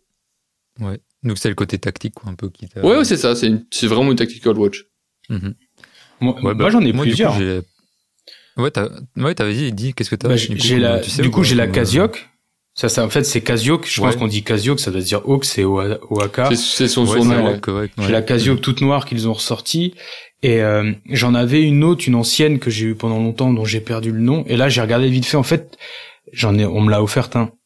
Euh, j'ai eu une euh, montre Casio G-Shock euh, de la Mood, la, la Mud, Mud, je sais plus quoi. en- Mudmaster. Ouais. Elle, est- elle est ouf. Elle a, enfin, elle fait aventurier celle-là. Et du coup, je l'avais reçue juste avant ce qu'aurait dû être mon prochain trek au Népal. Et euh, j'ai fait un AVC le monde d'un Covid. Du coup, j'y suis, je suis pas parti. Donc, elle a toujours pas, hum, elle a pas vécu encore d'aventure. Ouais. Ouais. Et j'ai trop hâte. Pour info, la, la, la Mudmaster, c'est vraiment la pure montre militaire. Ouais. Enfin, qui est considérée et qui a eu d'ailleurs euh, plusieurs, euh, c'est pas des collabs, mais des itérations qui ont été développées par, euh, je crois qu'il y, y en a une qui existe pour les SAS. Donc c'est les services spéciaux euh, euh, anglais. Ok.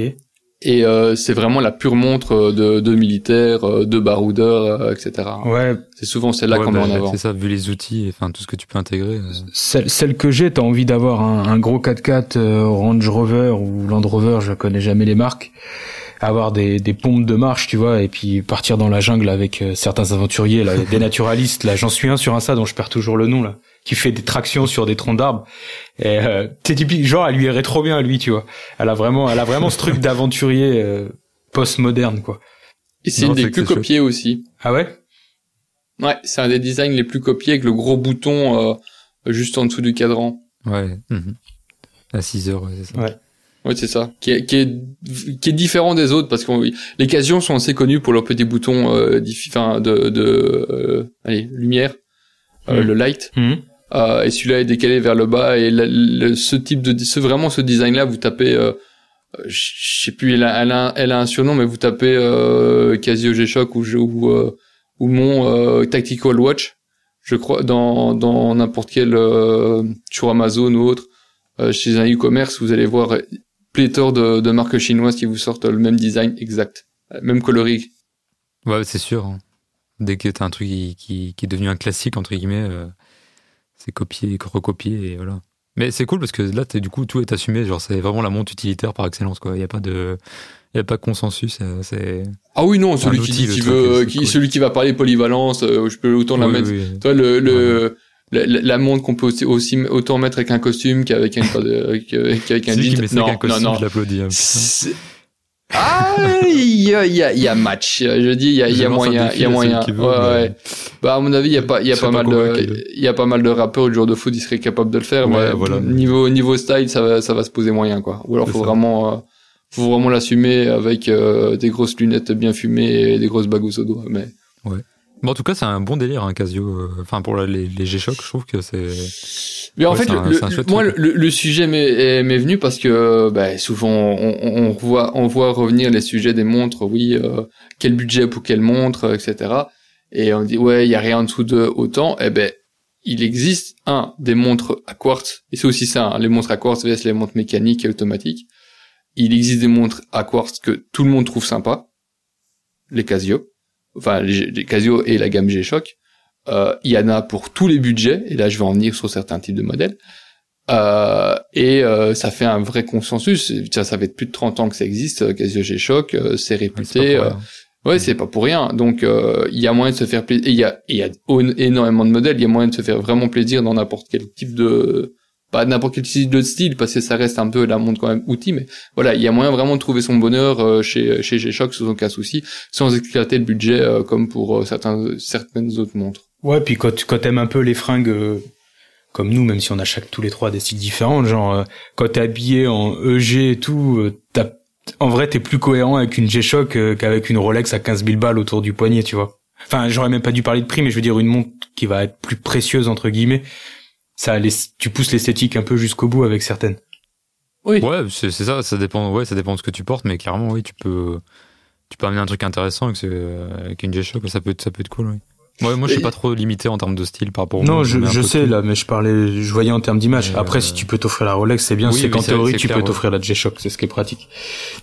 Oui. Tu devrais La pouvoir avoir les peux en deux. prendre, ouais.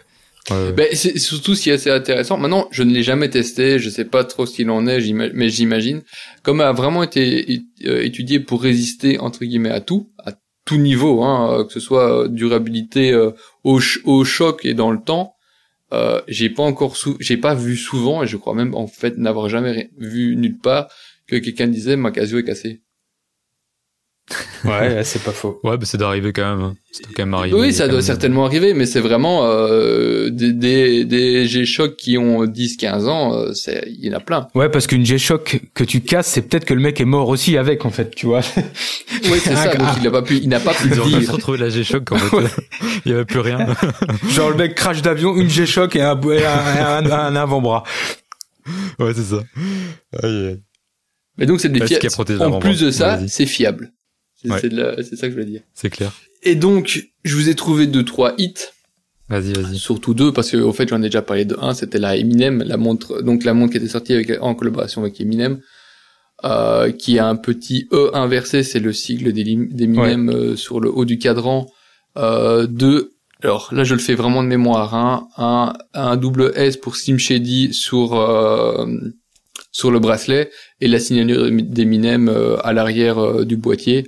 Elle est en full, en full black avec juste le E en rouge et était sortie aux alentours de 180 euros et maintenant j'ai été vérifié, elle cote à 480, 440, 500 euros, Forcément. plus ou moins. Ouais.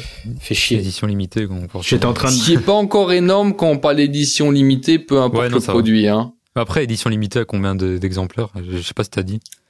Je sais pas, j'ai pas, j'ai pas vu le chiffre.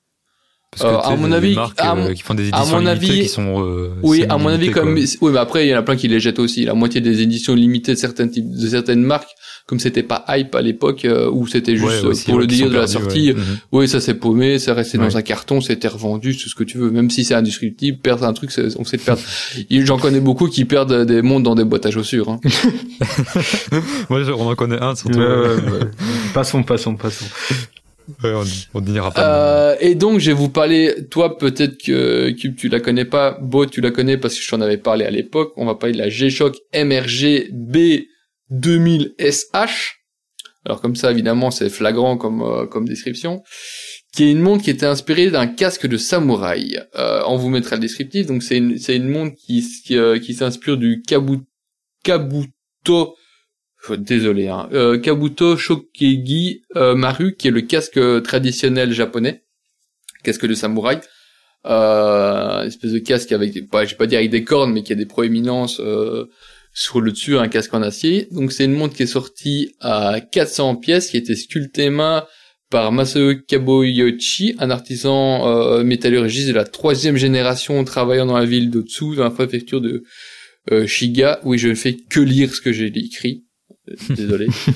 Euh, et donc en fait c'est une montre qui était, euh, c'est une montre en métal qui était gravée main euh, dans, je sais plus, j'ai plus le nom, le type de, métal, mais c'était pour rendre un espèce d'aspect euh, vieilli à la montre, un aspect euh, rouillé, comme un, comme un morceau de métal qui était un peu trop, un peu buriné, et puis après qu'on a, qu'on a, qu'on a, essayé de rattraper, et qui a encore repris des coups. Donc vraiment cette espèce d'usure dans le temps qui était euh, retravaillée pour. Euh, Oui, ça fait le reflet de certaines lames aussi. Euh. euh, en fait, c'est vraiment. vous- il faudrait que vous, vous alliez voir. je l'ai devant euh, les yeux. évidemment, Je l'ai euh, devant les yeux. Je m'en- Tu l'as devant ouais, les puis je yeux m'en rappelle parce que en fait, j'avais reçu le, bah comme je vous dis, le- je reçois les les newsletters de l'agence de presse qui les gère et j'avais reçu celle-là et je l'avais dit, tu sais, moi j'ai un blog où je quand même parle pas mal de marques japonaises. euh, Si jamais pourrait y avoir une dotation, je suis carrément chaud de vous faire un article. Je mettais une pièce de collection. euh, J'aurais été trop content. Et là, il m'a dit effectivement, ouais, il y en a que 400. Il me dit laisse tomber. Puis le prix est démesuré. Je le dirai après. Euh, donc, temps, si euh, c'est fait main, euh, c'est c'est Ouais, bah, je- oui, ouais. mais attends, c'est Ouais. c'est fait main par une Voilà. personne. c'est ça quoi. Hein, Donc, euh, euh, il est, c'est également une personne qui est, il est graveur sur métaux euh, avec une expérience de je ne sais pas combien de temps. Il réalise des décorations sur euh, de métal dans les sanctuaires et les temples. Donc on le, c'est vraiment une, un, un- un- c'est pas un professionnel de la montre, c'est un professionnel qui travaille euh, dans la métallurgie, mais euh, on va dire ancestrale. Euh, qui était euh, qui était euh, enfin avec, avec qui ils ont travaillé pour euh, faire donc ces 400 ces 400 montres. Euh, sur le boîtier on peut y voir euh, donc un, dragon avec des reflets bleus. Il y a un- il y a d'autres parties qui s'inspirent en fait des codes de maille des des, des, des samouraïs japonais qui sont c'est délicat à, à comme ça à expliquer mais en fait c'est c'est des, espèces de triangles de métal qui sont assemblés les uns aux autres avec des bandelettes en, Mhm. en en tissu Ouais, c'est ça. Ouais. et qui donne un aspect, euh, enfin avec des cordelettes et qui donne un, un, un, un, un certain type d'a- d'aspect qui était euh, qui essaie d'être retravaillé dans la montre. Il faut vraiment voir les images et la montre pour essayer de comprendre quel était le délire. C'est impossible à restituer comme ça. Alors. Ouais, vous les avez dans l'article, les gars, en support. Ouais. et donc, du- le- je t'interromps deux secondes, c'est du titane Ouais. en fait apparemment, le boîtier et le bracelet. Ça a été traité, etc. Mais euh, ouais, apparemment c'est en titane. Et donc, pour essayer de vraiment vous rendre un, un, un visuel euh, complet, c'est une, c'est vraiment, c'est une montre en, donc, en titane qui a un aspect, qui a un aspect un peu rouillé, buriné, avec autour du cadran, euh, des, un- des, un, un dragon et, euh, des sortes de, de, de cassures. Comme si c'était de Euh, l'érosion euh, ou. Ouais, Mm. des craquelures de, de métal, euh, c'est plutôt de l'érosion euh, tout, tout autour et euh, je, je sais pas combien de complications qui sont intégrées dedans, euh, plusieurs fuseaux horaires, etc. Elle est Bluetooth, c'est super pas intéressant, mais elle est Bluetooth. Ouais. Limite ça casse le truc, moi je trouve, mais bon, c'est pas grave. Eh ben, figure-toi que je me suis dit vraiment la même chose parce que j'ai vu ça à la fin de l'article. tu sais, Enfin, le truc te fait, rêver- te fait entre guillemets rêver parce qu'on lit vraiment une montre technique à l'artisanat et euh, ouais. l'artisanat prend vraiment le pas Mhm. Là-dessus et puis on dit qu'elle est Bluetooth. Tu te dis oh putain la dernière connerie. Ouais, c'est con, ouais. Ouais, et à mon avis, il n'y a pas grand monde pour la connecter finalement. Et donc, elle était sortie au prix de 7500 euros. Ouais. Et honnêtement, c'est même pas pas cher pour le type de montre. Ouais, franchement, pour le taf y. Bon, pour, quel- pour quelqu'un qui, qui ne s'intéresse pas au secteur horloger, c'est horriblement cher. Ouais. Mais quand on voit le travail qui est fait par la, le type de travail qui est fait sur ce, sur ce, ce genre de montre, c'est vraiment, je vais pas dire que c'est donné, mais c'est un tarif qui est, euh, ils doivent pas marger comme des dingues dessus, quoi. Non. Mais et puis, il y a un propos, quoi. C'est une édition limitée. Enfin, tout ça mis ensemble, ça fait que, voilà, c'est pas déconnant non plus. Quand tu Non, vois non, certaines montres à l'heure actuelle qui coûtent euh, largement plus que ça et qui t'offrent la moitié, enfin, entre guillemets, beaucoup moins, euh, c'est, non, c'est intéressant, c'est cool. En tout cas, le podcast, Chouette montre, le hein. podcast sortira la veille de mon anniversaire, donc euh, si j'ai des amis euh, légèrement en retard, voilà, ça peut, ça peut donner, ça, ça peut contre, donner une idée. Et je, je, je, je suis pas certain, euh, il me semble que j'avais été voir euh, les cotes et je crois qu'elle a un peu grimpé. Ah ouais? Été voir la semaine dernière la cote. Tu regardes ça sur Euh, quoi Parce et, que euh, essayé, j'arrivais pas à trouver. Euh, bah bêtement la cote des montres souvent et puis sinon bah tu tapes le, le nom de la référence et euh, tu vas sur euh, sur Chrono 24. Chrono 24, non Ouais, voilà. Ouais bah après des des montres à quartz Chrono 24 il y en a peut-être pas beaucoup mais tu tu regardes prix et si tu arrives à tomber sur un catalogue euh, tu tu tu verras euh, tu verras s'il en est. Hmm. Ouais. Attention que là, là 8600, là, sur Chrono 24. C'est le moment. celle-là? Ouais. plus frais. Ouais, puis frais, évidemment. Euh, ouais. Ben euh, moi j'avais vu des, je- il me semble que j'avais vu des prix à plus. à plus- et, euh, origine de la montre. Euh, quel pays? Euh... Parce que si c'est, ouais, si c'est Japon, importation Non, les mecs. Hein. pareil, te- Ouais, ouais, importation 30%. Ouais, merci. Au revoir. Ah ouais, tu, là, Ouais, tu, tu prends une douane, Ça fait tu prends une douane, euh, c'est mon PL, la tu douane. pleures, là. bon, après, si t'as 8000 balles à mettre dans une montre, euh, Oui. t'as peut-être le reste, mais, euh, mais dans tous les cas, oui, ça fait. Ouais, quand ça même, fait- 30% ça de fait une 8000, somme, ça ouais. fait quelque chose, hein. C'est pas, euh, c'est pas 50 balles pour avoir euh, la boîte qui va avec. pas Hein. les mettre, hein, mais oui, ça fait une somme, c'est clair. Euh, et ça donc trouve, voilà ça pour euh, pour Ouais. euh, la, la montre de samouraï. Bah, super cool. hein. Et j'en ai j'en ai une deuxième qui est beaucoup, euh, enfin ça, va- qui est un peu différente. Hein. C'est la Kicks Tio euh, Tio X G-Shock X New Balance. Il, Il a il a réussi à placer New New Balance. quoi. Donc voilà, c'est pas une montre, c'est une paire de New Balance qui a été fait avec G-Shock et euh, Kicks euh, Tio qui est un magasin de, euh, enfin sneakers euh, euh, X euh, Style au Japon. Et donc ils ont sorti pour le 25 euh, 25e anniversaire de G-Shock euh, la G Flash, une série de samples de trois de trois de trois paires. Une noire et rouge, une orange, une jaune et une noire et jaune avec le logo G-Shock dedans, deux trois petits détails. Il y a sur l'empeigne de, la chaussure, il y a des petites taches qui font euh, qui font référence à. oh, je vais vous le, je vais être honnête, j'en sais foutrement rien. Je trouve la paire éclatée au sol, mais je vous ai parlé d'une du New Balance Ouais. euh, quand même une fois pendant. Flingué ou pas. Ouais. Ah non non, elle est si on, horrible, elle est si on a des auditeurs et auditrices épileptiques, faites très attention Ouais, en regarder. tapant le Ouais. nom du modèle dans Google. Vous êtes en danger, très clairement. Voilà. Bah donc c'est voilà. Et euh, ouais, spoiler alerte, elle donne pas l'heure. Ah ouais. Ouais. J'étais obligé de baisser la luminosité de l'écran, c'est en train de flaguer les yeux. Et donc voilà pour G-Shock. Top. Ouais, merci, c'était cool. Bon, bah, du coup, euh, on va terminer là-dessus. Ou alors, vous voulez faire un petit tour, peut-être, euh, coup de cœur, euh, coup de gueule, si vous avez. Moi j'ai un coup de cœur, euh, mais il faut que je le retrouve. Donc euh, allez-y. Moi aussi, euh, aussi, aussi. Vas-y, Bo, si t'as un Ah truc. purée, bah il s'est passé beaucoup de temps là depuis euh, le dernier le dernier podcast. Bah Ouais, si, sais. pa- Mais même moi, je parle-nous suis dépourvu par ma propre truc, je sais pas si Attends, attends, je, je sais de quoi, je sais de quoi je veux qu'il nous parle. Euh, vu que, ben, on sait tous que Beau est sorti de la sneaker, c'est que voilà, il est guéri maintenant. Donc c'était quoi ta paire Alors, je vais plutôt raconter l'histoire euh, du début. C'est ça. Fais, fais du storytelling. En, en fait, j'ai un très bon ami qui est euh, qui est directeur d'une agence de relations presse, donc qui gère des marques qui, est- qui sont plutôt éloignées de de ce que je fais euh, en général. Mais euh, voilà, un peu de tech et tout. Bah typiquement, c'est pas lui, mais il pourrait avoir G-Shock et euh, bah ça serait cool. J'aurais peut-être eu la montre à 5500 si tu m'entends, Jacques.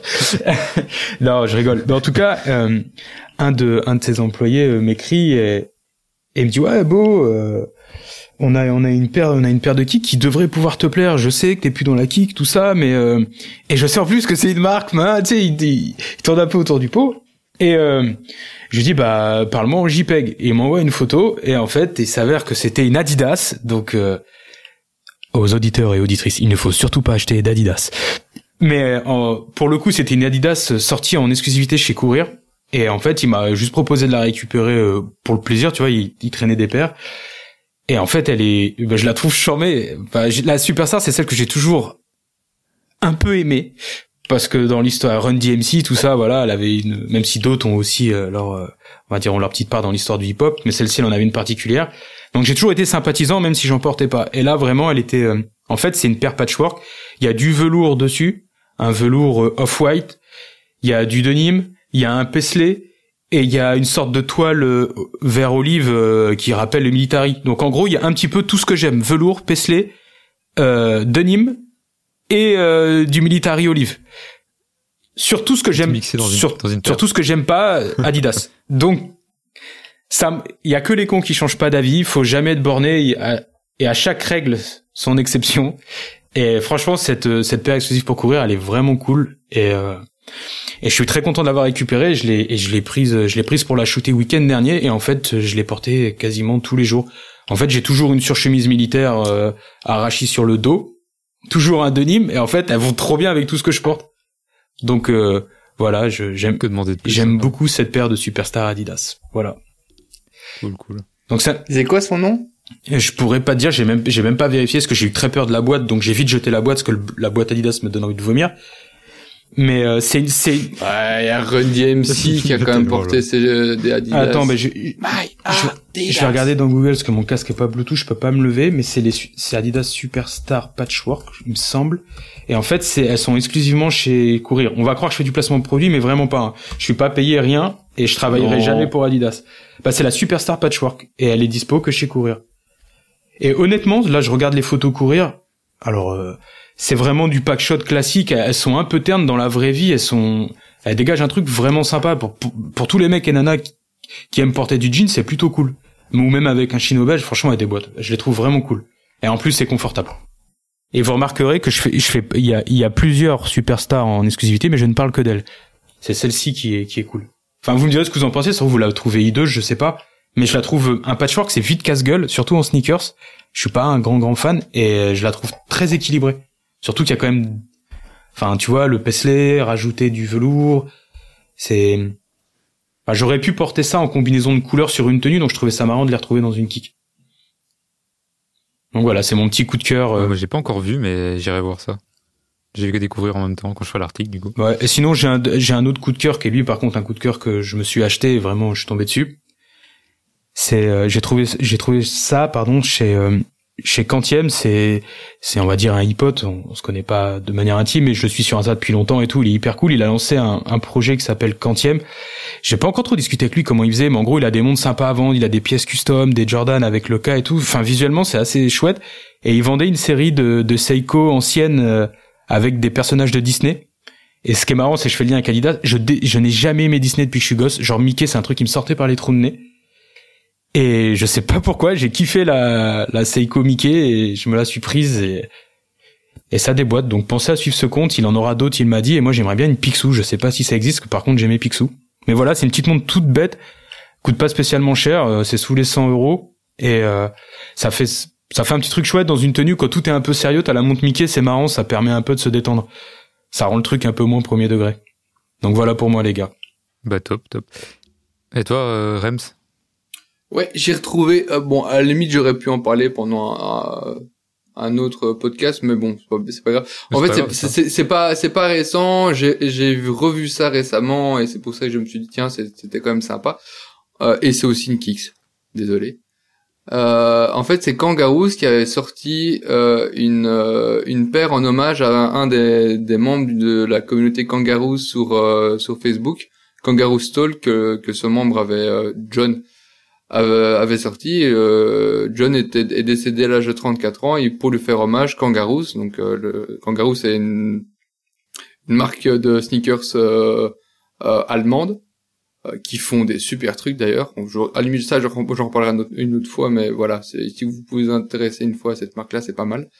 Et donc ils ont sorti une paire en hommage euh, à ce à John euh, pour euh, enfin lors de lors de son décès, ils ont quand même été un peu enfin ils ont quand même poussé un peu le truc parce qu'ils ont pris euh, la paire que le modèle de la paire que que John préférait et ils y ont mis quelques quelques petits détails. Euh, John était aussi un amoureux des, des animaux et son chien avait une fois mâché une de ses paires de, de kangaroos et ils ont refait des des pattes de chien à l'arrière de, de la chaussure pour rendre hommage à ce petit, à cette petite histoire-là. Donc, bon, au final, peut-être que certains trouveront ça ridicule. Moi, je trouve ça assez, euh, assez, euh, assez sympa qu'une marque euh, s'intéresse à sa communauté et euh, en perdant un de ses membres euh, lui pro- propose de faire un hommage sur une paire. On voit pas ça souvent. Souvent, on voit des, collaborations avec des artistes très connus, etc. Euh, mais voir un, une personne entre guillemets lambda euh, mis euh, mis en lumière euh, par une marque, c'est c'est beaucoup plus rare. Donc je trouve ça chouette, c'est un petit hommage sympa. Ouais, ce qui, si, bah là, j'espère vraiment que la vie après la mort existe et qu'il peut le voir de là-haut. Le, ça, le mec doit être trop en sang, quoi. Bah en tout cas c'est une enfin, c'est une belle manière de lui Ouais. rendre hommage parce que c'était un truc qu'il fait et euh, bah en même temps euh, bah il... cet homme avait des des gens qui l'appréciaient j'imagine et ils ont pu aussi euh, retrouver enfin avoir une, un petit souvenir de lui qui qui représentait sa passion entre les mains. J'imagine Ouais, que pour les gens qui n'ont qui n'en ont rien à péter euh, des des sneakers ou des délires un petit peu de ce style euh, ça parlera pas mais euh, voilà pour pour euh, ce monde là pour ce domaine là pour ces gens là c'est quelque chose qui est assez euh, assez euh, assez sympathique. Ouais, je suis allé geeker du coup pour voir à quoi elle ressemblait. En plus, je la trouve, elle est plutôt chouette. Ouais. Et il- au début, ils en avaient fait que 35, un exemplaire pour sa femme et euh, 34 pour euh, symboliser genre les 34 années de sa vie. Et ils reversaient 100% des recettes à la famille. C'est ça et puis ils ont fait 400 paires. Ah, tu l'as dit? Non, je l'ai Ah, pas dit. pardon, j'ai eu. Je je je je- enfin je me il me semble pas. Ouais, Mais j'avais j'avais j'avais en tête euh, Ouais, le c'est 400 exactement et ça. j'avais oublié j'avais oublié je vais être honnête j'avais oublié par rapport à la semaine dernière qu'il y avait euh, qu'à la base euh, ils en avaient fait euh, que que 35. Ouais, puis ils ont ils ont versé 10% sur les 400 paires encore à sa famille, tu vois. C'est en fait ça montre que c'est même pas un truc de c'est même quand tu fais juste C'est pas 400 un business. Ouais, quoi. voilà. Mhm. Parce que pour produire tout un modèle et sortir que 400 paires quand t'es une petite enfin entre guillemets une marque comme ça qui a pas la hype d'un Nike, c'est clairement que tu c'est vraiment un- en du bah, du fan service mais dans le bon sens du terme. Ouais et clairement si t'as la paire en main et que t'as pas l'histoire tu comprends rien. Ouais. Oui, parce que c'est vrai que là je l'ai devant les yeux, le le truc avec le chien, machin et tout, c'est trop marrant. Donc voilà ça c'était mon petit coup de cœur et je n'ai pas de coup de gueule à donner parce qu'au final on les a abordés euh, précédemment dans le podcast. Bon bah chouette. Et toi Cube? Eh ben moi j'ai j'ai un pull, euh, un, un sweat que que j'ai bien kiffé chez TSS. Mhm. Euh, bah, je mettrai des photos. C'est euh, il est teint avec de l'indigo, il y a du beige et tout. Enfin c'est un pull hyper euh, hyper cool, une pièce hyper hyper sympa. Et vu que j'ai pas trop de, de ce genre de pièces, je me dis ça pourrait être un, ça pourrait être euh, cool à intégrer dans, dans certaines tenues. Et euh, j'ai vu passer ça sur le forum. euh, un gars qui, leur- qui leur vendait finalement je sais pas où il est il en est maintenant je crois qu'il avait été revendu à un autre type du forum mais je sais pas ce qu'il en est. Mais moi j'ai une question par pièce, rapport à ça. justement. Oui. Parce que j'ai j'ai souvent été intéressé par des pièces de haut euh, teintées à l'indigo, en dehors des chemises. Mais j'ai souvent eu peur que que ça largue son indigo comme pouvaient le faire certains certains de Nîmes. ouais euh, Est-ce que est-ce que c'est quelque chose qui est, qui fréquent après, euh, Ah j'en sais rien. Mais je, je, bon après c'est peut-être que c'est c'est c'est moi qui me fais peur tout seul, enfin peur entre guillemets. Imaginons t'as un pantalon, euh, t'as un, t'as un chino euh, beige, kaki. Euh, est-ce que ça pourrait, c'est une bonne question, hein, est-ce que ça pourrait euh, dégorger dessus? Honnêtement je sais pas trop comment euh, comment Bah. c'est teint ou comment euh, T'as Non. sûrement déjà testé ce genre de choses. Ouais, euh, mais je pense pas que qu'il y ait une quantité assez d'indigo enfin suffisante Ouais. d'indigo pour que t'aies une vraie tache euh. enfin je crois pas c'est pas un jeans le truc euh. ouais, t'as- j'ai des- Mais moi je connais vraiment rien au teint, au- à, la, à la il, teinture. il faut vraiment que la, il faut vraiment que le truc soit déjà t'as soit c'est le fil qui est teint à la base. T'as- ça joue, puis après t'as le truc teint sur pièce, genre les trucs teint sur pièce, euh, j'ai des, des pièces de haut, ouais là ça t'en fout partout, mais après s'il a été plusieurs fois euh, one-washé et tout, t'as t'as pas de problème. J'ai j'ai Ouais, voilà. j'ai des pièces Blue Blue Blue Blue Japan euh, en indigo, elles dégorgent pas, ça dépend de la du de ce qui a été fait après niveau lavage. Puis au pire, tu sais, tu, tu, tu le portes quelques fois, une première fois avec un t-shirt, un, un t-shirt clair moche, tu vois, histoire de voir. Puis sinon, tu le portes quelques fois avec des fringues un peu sombres. Et puis rouler jeunesse, quoi. Tu le portes avec un t-shirt Adidas blanc au début. Hmm. Je n'ai pas ça, C'est bien. moi. Et euh, du coup, j'en ai un autre de, de coup de cœur, mais ça, c'est- j'en ai parlé euh, bah, au début de ce podcast, la première partie. Euh, C'était bah, mes, mes Asahi, mes Asahi Deck, la slip-on. Bah, que ouais, c'est un vrai kiff. C'est comme c'était ma première paire de slip-on, je sais pas, j'ai trouvé ça cool. Et, et voilà, j'en aurai certainement d'autres, euh, un de ces quatre. T'avais pas posé une question que ce type de paire euh, il y a pas euh, il y a pas longtemps, Bo? Ouais, c'est je veux faire un article sur euh, les paires euh, canvas entre guillemets canvas toile qui peuvent Ah, Canvas. qui peuvent se porter l'été, tu vois, mais euh, donc c'est pas que ça peut être un cuir léger ou qui ont une connotation beau jour, on va dire. Et euh, C'est Bago. ouais, bah, euh, je, vais- je vais vous solliciter sur, le- sur le forum et je vais commencer ce type d'article-là et il y en aura de plus en plus avec le temps et ce qui est en train de se tramer. Mais le but, c'est ouais, c'est de voilà, de- parce que j'ai souvent les questions, j'ai pas le temps de les traiter. Et en fait, j'ai bah, j'ai envie d'aider les lecteurs, donc euh, je vais avoir besoin de vous. Et il y a rien de mieux que des passionnés pour euh, faire des propositions plutôt qu'aller sur des blogs où ils vont piquer nos idées. Donc voilà, j'ai piqué les nôtres. Est-ce Voilà. que vous avez des coups de gueule, euh, coups de gueule pardon, mes messieurs? Euh, moi, euh, comme je te l'ai dit, non. Euh, Moi non plus. Est chier la météo qui me nique euh, ma connexion internet, mais ça n'a absolument rien à voir avec euh, avec aujourd'hui. Ouais, non, j'ai j'ai Ouais, on a cru qu'on allait te perdre. ouais. j'ai décidé d'être positif. Non, c'est bien. C'est bien, c'est bien. Bah, du coup, on va conclure. hein. Euh, bah, comme d'habitude, les gars, euh, on va faire un article. Donc, euh, n'hésitez pas à checker euh, tout ça en, en images et euh, nous laisser un commentaire, voilà, nous dire ce que vous en pensez, et à partager, à mettre des étoiles. Exactement. Enfin, vous connaissez. hein, Ouais, vous connaissez, mais faut Voilà. qu'on vous le rappelle. Aidez-nous à, à, à- Ouais, à faire grandir ce ouais. chat. c'est important. Parce qu'on a vraiment encore plein d'idées C'est important, et ouais. ça va être chouette. Bon, ben voilà. euh, salut. Ouais. À la prochaine. À bientôt, à la prochaine Salut les à tous. Bye bye. Ciao.